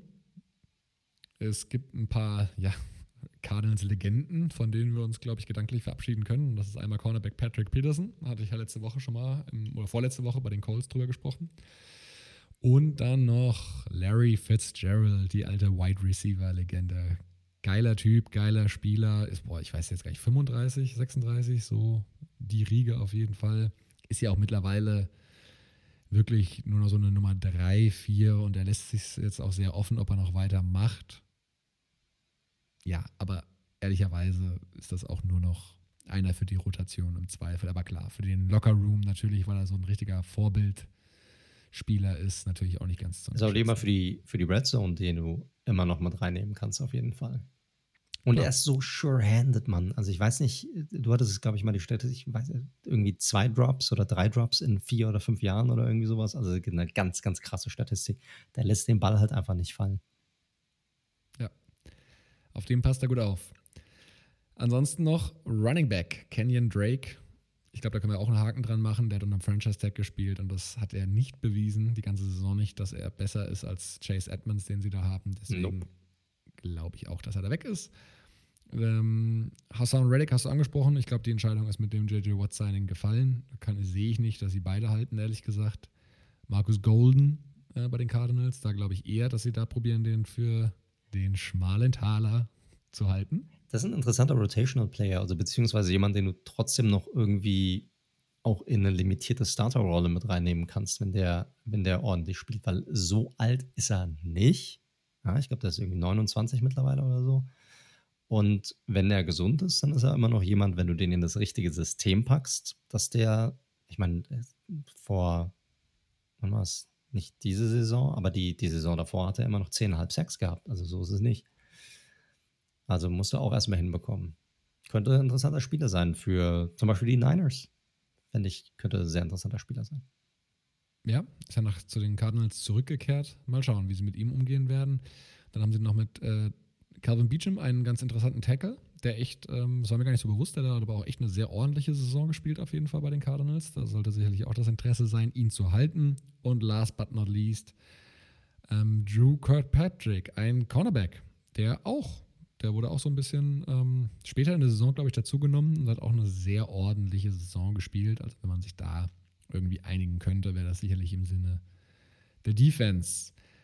Potential Cuts, da springen zwei ins Auge und ich glaube, der eine ist auch schon in Stein gemeißelt, obwohl noch nichts dazu durchgesickert ist. Aber Cornerback Robert Alford, der die letzte, ich glaube, die letzten beiden Saisons sogar verpasst hat, die letzte Saison auf jeden Fall. Wenn sie den cutten, das spart ihnen mal direkt 7,5 Millionen. Ähm, ist nicht confirmed, aber könnt ihr meiner Meinung nach, wenn sie, es gibt, ich wüsste nicht, warum sie es nicht machen sollten. Von daher Robert Alford dürfte sich wahrscheinlich auch ein neues Team suchen müssen. Und dann haben wir noch ähm, auf Edge Devon Kennard. Ja. Oh doch, das doch. Kennard finde ich super. Also nicht nur, weil er ein Giants-Pick war. Der Typ ist, wenn du den rushen lässt, der ist schwer zu blocken, Mann. Ohne Witz. Also ich glaube, das ist so eine verschenkte Chance. Wenn der mal richtig eingesetzt worden wäre von der Beginn, von Anbeginn seiner Karriere, dann wäre das ein ganz anderer Spieler geworden. Und er ist trotzdem immer noch ein, ein ordentlicher bis guter Spieler. Aber würde halt 7 Millionen safen. Ich, ich glaube auch, dass sie ihn cutten werden, aber ich glaube, es ist ein interessanter Spieler für die Free Agency, für das ein oder andere Team dann. Ja, schauen wir mal, wie es da weitergeht. Das sind so die Spielräume und da wird auch sicherlich einiges noch mit Restrukturierung von Verträgen gemacht werden. Das behalten wir natürlich auch im Blick. Was den Draft angeht, ja, überschaubar. Fünf Picks. Ähm, erste, zweite, dritte, fünfte und siebte Runde jeweils einen Pick. Needs sind durchaus äh, vorhanden. Zum einen erstmal natürlich, klar, Patrick Peterson weg, Robert Alford vermutlich weg ähm, auf Cornerback. Da gibt es so ein paar Namen. Ich hatte A.G. Bouillet von schon, schon angesprochen, so die Kategorie. Ähm, der könnte da vielleicht auch ganz gut reinpassen. Xavier Rhodes fände ich auch noch spannend. Das ist halt so ein Spieler, wo ich gar nicht so richtig einschätzen kann, was der auf dem Markt verdient, weil er halt so ein bisschen wankelmütig war. Mal Pro, dann zwei Jahre bei den Vikings echt schlecht, dann bei den Colts jetzt wieder eine starke Saison. Jetzt haben wir diese besondere Offseason. Was gibt man Xavier Rhodes? Also gerade auf einer Position, die ja, wo wir wissen, dass Rookies oft strugglen, auch wenn sie in die Liga kommen. Ähm, ich bin also zwei, zweistelliger Millionenbetrag auf jeden Fall. Meinst du? Mhm. Ah, Selbst wenn es nur für ein Jahr ist. Also der wird seine 10, 11 Millionen wird auf jeden Fall kassiert. Ja gut, das ist ja dann die spannende Frage, ne? Nimmt er irgendwie 16 für zwei Jahre oder 11 für ein Jahr? Das darf dann der, du, wenn du schon Agent von Vernon bist, dann kannst du ja Rhodes auch gleich noch mit Rat Ja, also, Schieß mir die Kohle nur so zu, Mann. Schieß sie mir zu. Richtig. Aber Rhodes, so ein großer physischer Corner, wird mir schon ganz gut gefallen. Ein anderer Name, über den wir noch gar nicht geredet haben, ist Shaquille Griffin. Ähm, du, wir kommen ja noch zu den Seahawks. Ja, genau. Gleiche Division. Finde ich auch keinen schlechten Spieler, ehrlich gesagt. Und, nee, ist ein sehr spannender Spieler. Ja. Hatte auch als einer der wenigen, aber kommen wir gleich dazu, noch eine ganz ordentliche Saison dort in der Secondary, muss man sagen. Des Weiteren, jetzt gehen wir mal auf die offensive Seite. Wide Receiver. Also, sie haben Hopkins, das ist natürlich super. Top 5 auf jeden Fall. Aber wen haben sie noch? Du hast es angesprochen. Andy Isabella, äh, Christian Kirk, mh, hm, weiß jetzt auch nicht so richtig die brauchen meiner Meinung nach, gerade mit Kyler Murray, brauchen die eine noch eine klare Nummer zwei irgendwie, die sie dazu holen müssen. Und ich glaube, sie werden gewillt sein, da auch sogar zu investieren, ehrlich gesagt. Die brauchen eine zwei und eine drei, brauchen die. Ja, das, das ist richtig. Ich glaube aber, dass sie für die zwei nochmal zulangen könnten, finanziell. Und da habe ich jetzt drei verschiedene Sachen. Und die sind eine ist noch verhältnismäßig okay, glaube ich, was den, was den Price Tag angeht, aber die zwei anderen werden schon verhältnismäßig teuer. Die günstige Alternative wäre ähm, Shard Perryman, der jetzt bei den Jets gespielt hat, ein Jahr. Und die beiden teureren Lösungen, die wir auch schon ein paar Mal erwähnt hatten, weil die so die, ich sag mal, zweite Riege der Wide Receiver Free Agents sind, sind Marvin Jones und Juju Smith Schuster.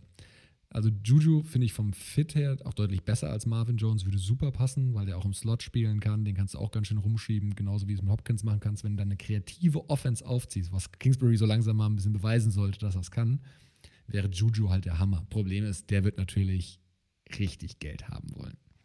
Und da müssen sie, wie gesagt, schon eigentlich sehr viel jonglieren mit dem Cap Space, den sie haben. Aber man muss ganz klar einordnen bei den Cardinals, da gibt es viele Teams, die deutlich schlechter sind, wie immer, weil sie natürlich einen, also einen Quarterback auf dem Rookie-Vertrag haben. Ganz klar. Und dementsprechend Attacke, meine Meinung dazu. Ja, korrekt. Juju wird halt teuer, ne? Da wird seine 15, 16 Millionen haben wollen irgendwie. Also das wird nicht so einfach sein, aber da gibt es sie könnten es trotzdem probieren. Also irgendwie nochmal einen, einen Star-Wide Receiver dazu zu holen, werden sie auf jeden Fall probieren, damit sie Kyler nochmal Möglichkeiten geben, dort ein, sich, sich besser aufzustellen.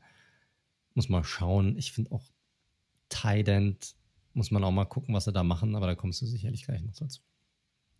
wahnsinnige Überleitung. Tident ist nämlich genau die nächste Position, weil ja, Max Arnold und so, pff, hm, also ich finde, sie brauchen da auf Receiving äh, wirklich eine stärkere Option. Und da gibt es für mich zwei spannende Spieler, die ganz klar ihre Stärke im Receiving Game haben. Und das ist einmal der von dir schon angesprochene Gerald Everett. Ähm, das wäre die junge Option. Und ein Spieler, den ich einfach echt ein Top Tight End, Receiving Tight End, im Blocken hat das nicht so, Jared Cook. Also den nochmal. Ähm, der ist auch nochmal ein guter Deep Threat tatsächlich. Der ist für sein Alter immer noch schnell.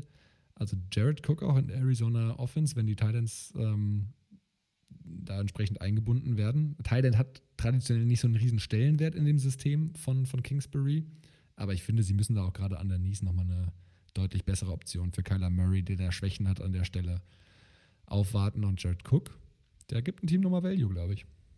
Ich mag Cook, liebe Cook. Ist ein sehr guter Titan, immer noch in seinem Alter. Wir hatten den ja schon letzte Woche angesprochen. Einfach immer noch grundsolide. Du weißt genau, was du bekommst er kann sich super schnell auf ein neues Team einstellen, auf einen neuen äh, Werfer einstellen, auf ein neues System einstellen. Da hat er die letzten drei Jahre immer wieder diese Ein-Jahr-Deals gehabt und da gab es nie Probleme mit. Er hat immer abgeliefert. Und auch hier kann ich mir gut vorstellen, bei einem Team, wo er einen JJ Watt hat, wo er einen DeAndre Hopkins hat, also wirklich so Veterans, die auch sagen: Hey, komm hierher, wir können hier echt nochmal was reißen mit diesem Team. Ordentliches Wetter, die Amis mögen es ja teils besonders heiß. Also kann, kann eine sehr gute Option sein für die. Everett ja. ist für mich eher so, der ist für mich nicht auf diesem, auf diesem gleichen Level. Der ist immer noch so, er braucht ein Team, das sagt, ich gebe dir die Chance, dass du mal dein Talent wirklich, wirklich zeigen kannst. Das wäre so eine Sache, wenn du sagst, okay, ich gebe wirklich Kohle aus für einen weiteren Wide Receiver und ich brauche jetzt nochmal eine günstige Alternative, der äh, durch jemanden, der einfach auf sich setzen will. Und last but not least ist jetzt, ist, ist dir mal aufgefallen, wie selten wir Running Back als Team-Need haben? Das ist mir mal aufgefallen, als, ich, als wir die Teams so durchgegangen haben, weil man halt oft im Draft nachlegen kann. Ähm, aber ich muss sagen, ich glaube, sie werden es auch über den Draft lösen, auch die Cardinals. Aber mal neben Chase Edmonds, der ja auch eher so ein Receiving Back ist, mal so einen bulligen Läufer. Wie gesagt, die findest du oft im Draft, in, der, in den späten Runden auch noch. Aber ich finde, da könnten sie schon noch mal einen zulegen. Also da irgendwie ein äh, Davis, der bei Carolina äh, Christian McCaffrey gut ersetzt hat in der Zeit, also verhältnismäßig, so wie man halt Christian McCaffrey ersetzen kann. Oder ja, Mark Ingram würde wahrscheinlich zu teuer sein, aber so einen bulligen Runner würde den schon auch gut tun, finde ich. Oh, ich glaube, Davis wird teurer sein als Ingram. Ingram saß ja nur noch auf der Bank am Ende des Tages. Also, ich weiß nicht, was der noch für, für Kohle haben möchte. Ich finde, Davis wäre super, weil er gezeigt hat, er ist grundsolide. Und der in so einem Tandem mit Edmonds wäre doch, wäre ganz nice, muss ich sagen. Und dann legst du im Draft nochmal nach, weil du brauchst halt irgendwie so Minimum mal drei Stück die du irgendwie reinschmeißen kannst. Ja, bin ich bei dir. Könnte alles funktionieren.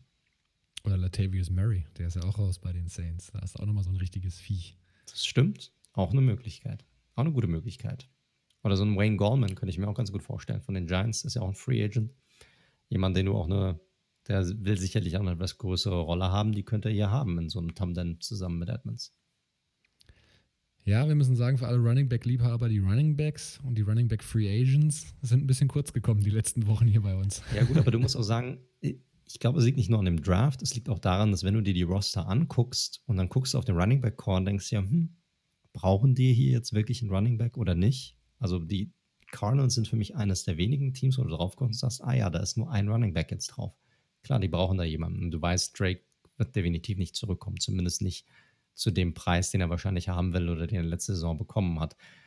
Also es ist eine der wenigen, wirklich wenigen Teams. Selbst beim Team wie die Packers, die wir vor zwei Wochen dran hatten. Ich meine, Aaron Jones ist doch ein Free Agent und trotzdem du guckst auf den Roster drauf und sagst, hm, dann nehme ich den anderen Wide äh, Running Back, der auch ein Free Agent ist, der ist günstiger, den, den sign ich. Und die haben ja noch den, den Rookie, den sie erst letzte Saison gedraftet haben. Brauchen die dann wirklich unbedingt noch einen weiteren, irgendwie in der Free, Agent, Free Agency dazu holen? Sehe ich nicht. Also ich glaube, das ist auch so, das, das spielt da sicherlich auch nochmal eine Rolle. Ja, definitiv. Gerade in dieser, wir hatten es schon mehrmals gesagt, besonderen Offseason, wo andere Positionen dann einfach einen größeren Value haben und dann auch priorisiert werden. Und ja, sage ich mal, zumindest einen eindimensionalen Runner wirst du auch noch später irgendwann kriegen. Das sehen wir jedes Jahr. Genau. Gut, dann kommen wir zum letzten Team für heute. Letzten Team der NFC West. Ganz kurz, Leute in, in eigener Sache. Freunde, ihr hört den Red Zone Football Podcast. Ihr findet uns mittlerweile auf allen gängigen Podcast-Plattformen, von Google Podcast über Spotify, Apple Podcast, Stitcher, Deezer, you name it. Wir sind da drauf. Falls es euch gefällt, drückt heftig den Abonnieren-Button. Hinterlasst gerne auch eine Bewertung, freuen wir uns immer drüber, hilft uns auch sehr. Und äh, falls ihr Fragen habt, Feedback geben wollt, ähm, könnt ihr uns auch gerne folgen auf unseren Social Media Kanälen, entweder auf Twitter unter dem Handle redzone underscore live oder auch auf Instagram unter redzone.live. Auf Twitter sind wir eher unterwegs, um mal ein bisschen zu kommentieren, was generell so in der NFL tagtäglich abgeht und unsere Takes dazu. Auf Instagram sind wir da oft unterwegs, um auch wirklich ja, das auch nochmal wiederzuspiegeln, wiederzugeben, was wir auch in unserem Podcast machen. Dort findet ihr auch nochmal alle Informationen zu den ganzen Free Agency Previews, die wir auch durchgenommen haben, zu jedem einzelnen Team, Cap Space, Free Agents etc. Könnt ihr dort sehen. Folgt uns gerne. Wenn ihr Fragen habt, darüber anschreiben, wie ihr es heute auch schon gehört habt. Nehmen diese Anschriften gerne an. Und wenn es eine coole Frage ist und etwas, was wir noch nicht besprochen haben oder wo es noch Redebedarf gibt, nehmen wir das gerne mit auf. So, und nun zu dem vielleicht oder sogar wahrscheinlich populärsten NFL-Team in Deutschland zu den Seattle Seahawks. oder mit der größten, mit der größten Fangemeinde zumindest. Ja, die Seahawks 12 und 4 war der Rekord letzte Saison und ist ein bisschen, ah, irgendwie waren sie zu, waren sie zu gut, um nicht, ja, um nicht nicht in die Playoffs zu kommen und zu schlecht, um irgendwie wirklich was zu reißen, als sie dort angekommen sind.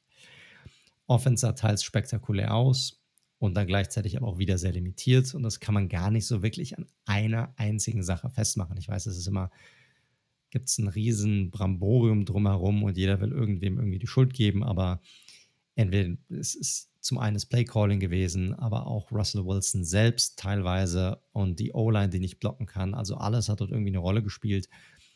Und dann natürlich auch ein Riesenteil dazu beigetragen hat, sicherlich auch die Defense. Die war bis Mitte der Saison noch eine halbe Katastrophe, fing sich dann aber in der zweiten Hälfte der Saison schon deutlichst. Ähm, der jetzt gerade erst released, Carlos Dunlap, hat hier sicherlich auch eine gewisse Rolle gespielt, weil der Pass Rush bis zu seiner Ankunft quasi nicht vorhanden war. Und leider auch die Secondary, auch mit einem Jamal Adams, der sicherlich keine schlechte Saison hatte, gerade als Pass-Rusher auch eine richtig krasse Saison hatte. Aber die Secondary war insgesamt, muss man einfach sagen, schwach und definitiv unter ihren Möglichkeiten gespielt. Also wie kann man jetzt nach vorne blicken? Wie kann so eine Offseason für die Seahawks aussehen? Hier gibt es mehrere Möglichkeiten. Also Cap-Situation gerade jetzt nach dem Dunlap Cut sieht eigentlich ganz ordentlich aus für die Seahawks. Hier sind sie jetzt bei 18,6 Millionen, also einer ganz guten Situation. Und es gäbe theoretisch noch die Möglichkeit, mit einem weiteren Cut viel Geld zu sparen, und zwar weitere 11 Millionen, wenn sie Starting Left Tackle Dwayne Brown cutten würden. War, wo ich aber jetzt mal ein großes Fragezeichen dahinter mache, weil wen würden sie sonst holen, wenn sie ihn jetzt cutten würden? Also, das ist natürlich so ein bisschen bisschen eine schwierige Angelegenheit, auch wenn er jetzt nicht mehr der Jüngste ist. Free Agents, da hatten wir schon einige angesprochen. Shaquille Griffin sicherlich an der Secondary-Seite, Cornerback-Position. Ja, er war sicherlich Teil dieser Secondary, die nicht gut war, aber vielleicht noch einer der wenigen Lichtblicke in dieser Unit. Und wie du es auch schon erwähnt hattest, Daniel, ein Spieler, der für das ein oder andere Team richtig interessant sein kann, auch in der gleichen Division. Linebacker KJ Wright ist ein Free Agent sicherlich auch einer der größeren Namen auf dieser Position. Ja, auch er kann für ganz, ganz viele Teams super interessant sein. Quinton Dunbar hatten wir es schon angesprochen, da hat er eine fürchterliche Saison, kam aus diesem Off-Season-Debakel raus, wo er festgenommen wurde, zusammen mit DeAndre Baker. Aber war davor tatsächlich noch wirklich einer der besseren Cornerbacks in der Liga. Auch da wird es spannend zu sehen sein, ob sie probieren werden, ihn vielleicht doch nochmal irgendwie zurückzubringen oder ob er ein neues Zuhause findet. Dann haben wir in der Offensive Line Mike Upati, e- Ethan äh, Pocic, wenn man ihn so ausspricht, als Guard. Zwei Guards, die Free Agents sind. Wide Receiver David Moore, den wir auch schon oft genannt haben, als möglicher Free Agents für andere Teams. Chris Carson, der Running Back, ist ein Free Agent. Benson Mayowa, ein alter Weggefährte deiner Raiders sozusagen, ist ein Free Agent. Und dann die beiden Titans Luke Wilson und Jacob Hollister. Also sind schon einige Namen dabei, Schlechte Cap-Situation haben sie nicht. Die Frage ist halt, ob sie davon überhaupt jemanden zurückbringen wollen. Ja, schwer, schwer einzuschätzen. Also, das, was die Seahawks veranstalten, bin ich, bin ich sehr gespannt. Geben sie danach dem Bitten, dem Betteln, muss man ja fast schon sagen, von Russell Wilson, investiert in die O-Line, in der Free Agency und im Draft gehen sie auf andere Positionen. Running Back, äh, Chris Carson, fetter Deal, irgendwie sowas. Keine Ahnung. Es wäre auf jeden Fall typisch. Ich habe da wirklich kein Bauchgefühl, wen die Seahawks da priorisieren werden. Also, ich glaube auch nicht, also ein KJ Wright, auch wenn das natürlich so ein bisschen so eine Seahawks-Legende ist jetzt in den letzten Jahren, ich glaube, der ist gone. Also, Shaquille Griffin finde ich dann noch den wahrscheinlichsten Namen, dass sie da nochmal ein Agreement finden. Und vielleicht auch Hollister. Korrekt, korrekt. Das wird man dann sehen. Also muss man mal schauen, ob das, ob das möglich sein wird. Hollister vielleicht nochmal so weiter in Tiefe drin zu haben für die Position. Ja. Aber wird man sehen. Ich sehe das auch eher als die, als die ja, wahrscheinlichste Alternative hier noch bei den Free Agents. Ein KJ Wright wird einfach zu teuer sein für die. Da glaube ich nicht, dass sie dort, dort rangehen. Ein Problem ist auch bei den Seahawks, sie haben relativ wenig Picks. Die haben nämlich nur vier Picks momentan einen Zweitrunden-Pick, einen in der vierten, einen in der fünften und einen in der sechsten Runde. Jetzt sagen natürlich viele Seahawks-Fans, ja, wir haben eh immer beschissen gedraftet, äh, gerade in den. Das Gleiche habe ich in, auch gedacht. In den oberen, genau in den oberen Runden. Aber mein Gott, das kann ja nicht das Ziel sein, zu sagen, ja gut, wir draften eh beschissen. Also es ist egal, dass wir dort keine Draft-Picks haben. Nee, weil es gibt genügend Löcher an diesem Roster und Draft-Picks helfen da sicherlich aus, gerade die höheren Draft-Picks, um diese Löcher zu stopfen. Das ist hier ein bisschen schwierig. Und wie gesagt, je nachdem, wie sie da zurückholen, Cornerback ist definitiv ein Need. Defensive Line ist definitiv ein Need. Ja, Pass Rush auf jeden Fall. Und ja, auch wenn sie vielleicht eines der besten Wide Receiver Duos haben in der Liga mit Tyler Lockett und DK Metcalf, auch Wide Receiver ist für mich ein Need. Einfach aus dem Grund, weil ja, sie brauchen halt so eine dritte Option, meiner Meinung nach. Das ist, das ist schon wichtig. Das ist so ein bisschen Teil ihres Spiels auch. Und deshalb, und vielleicht hier auch theoretisch Running Back, den man da noch mit reinnehmen könnte. Das sind so für mich so die Top Needs. Ich weiß nicht, wie du es siehst, aber das wäre so da, wo sie ansetzen müssten, meiner Meinung nach. Ja, ich wollte nur sagen, Running Back kann man nie genug haben. Ich glaube, das hatten wir letztes Jahr schon angesprochen, wo sie dann irgendwie noch Carlos Hyde gesigned hatten, der dann irgendwie Running Back Nummer 7 zu dem Zeitpunkt auf dem Roster war. Von daher, Running Back, immer Need bei den, bei den Seahawks, ganz klar. Korrekt, korrekt. Also wer könnten hier die Targets sein? Chicky Griffin hatten wir schon angesprochen. Das, äh, der wird sicherlich irgendwo gucken, dass er seine 8 bis 10, vielleicht sogar 11 Millionen bekommt. Mal gucken, ob er sich damit Boah. außerhalb dieser Region von den Seahawks preisen wird. Das wird man dann sehen. Ansonsten, ja, ein bisschen Bargain Bin, was so die Defensive Line angeht. Äh, Kawan Short hattest du schon genannt heute mal. Könnte eine interessante Option sein.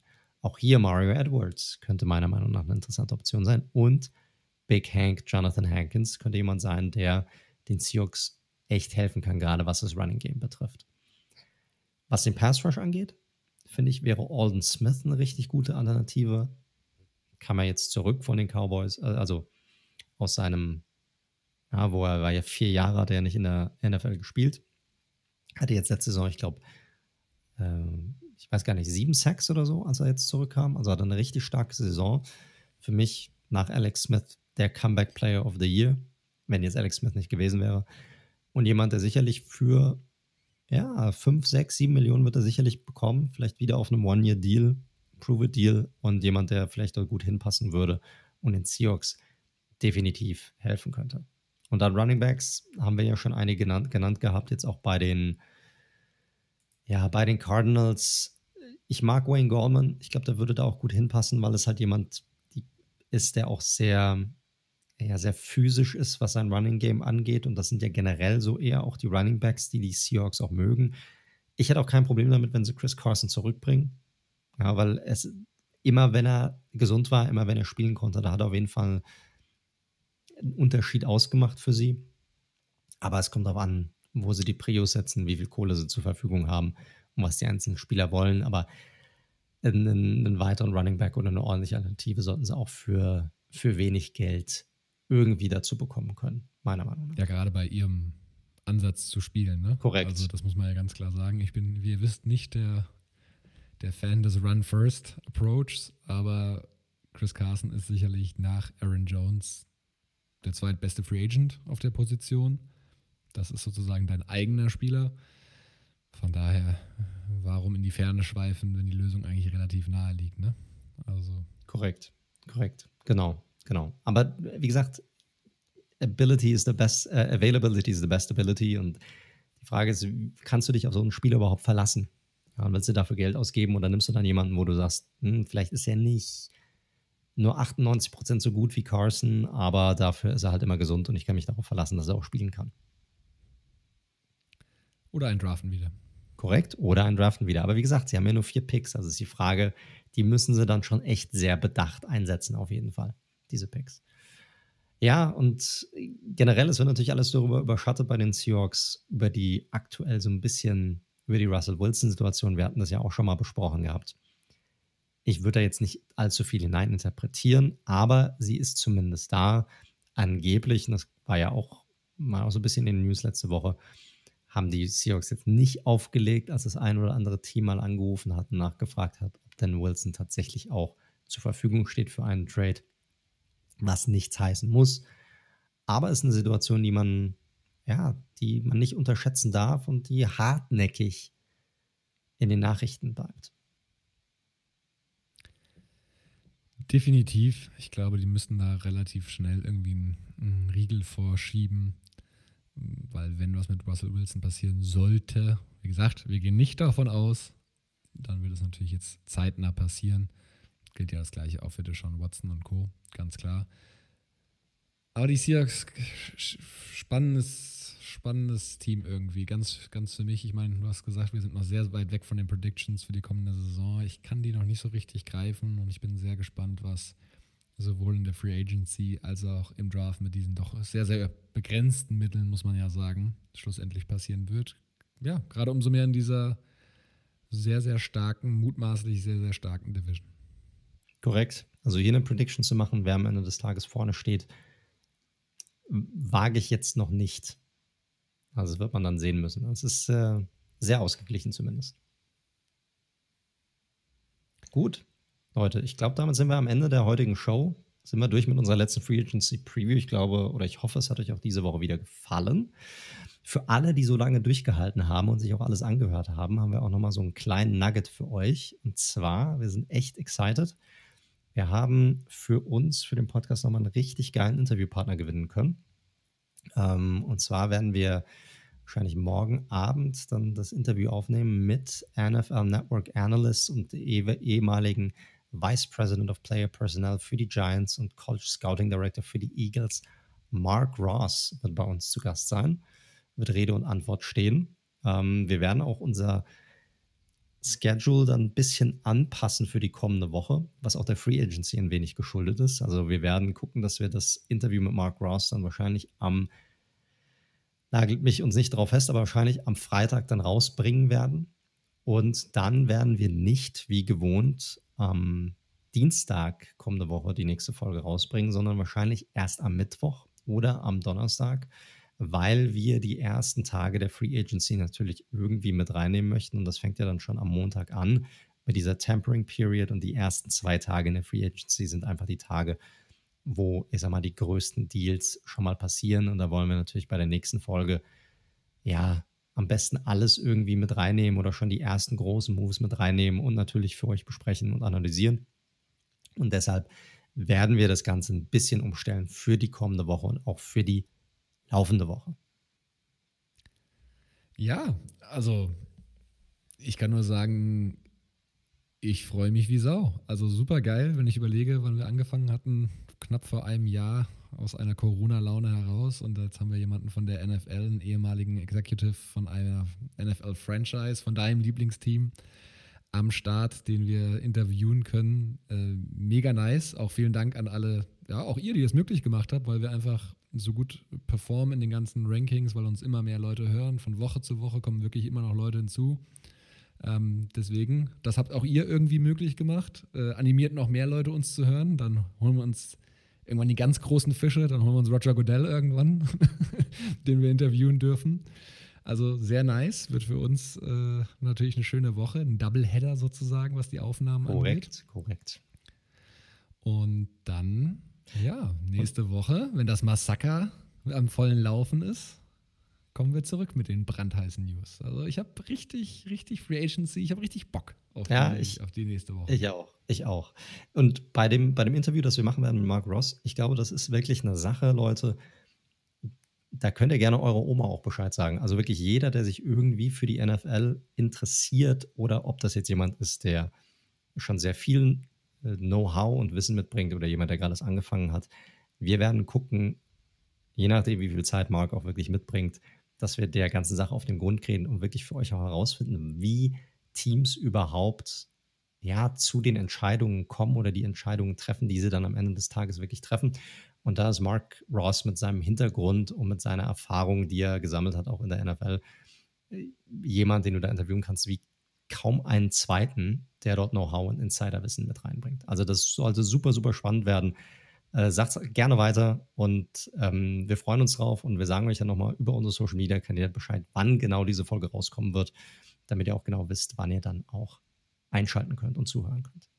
So. Oder uns einfach followen, dann kriegt man ja sowieso einen. Korrekt, korrekt, absolut, absolut. Gut, Leute, ansonsten, lieber Daniel, vielen Dank, dass du auch diese Woche wieder mit dabei warst. Sehr gerne, wie immer. Und danke euch auch an euch da draußen, dass ihr diese Woche wieder mit zugehört habt. Wie gesagt, ich hoffe, es hat euch gefallen. Habt eine starke, gute, footballreiche Woche. Am besten mit uns. Bleibt gesund und bis zum nächsten Mal.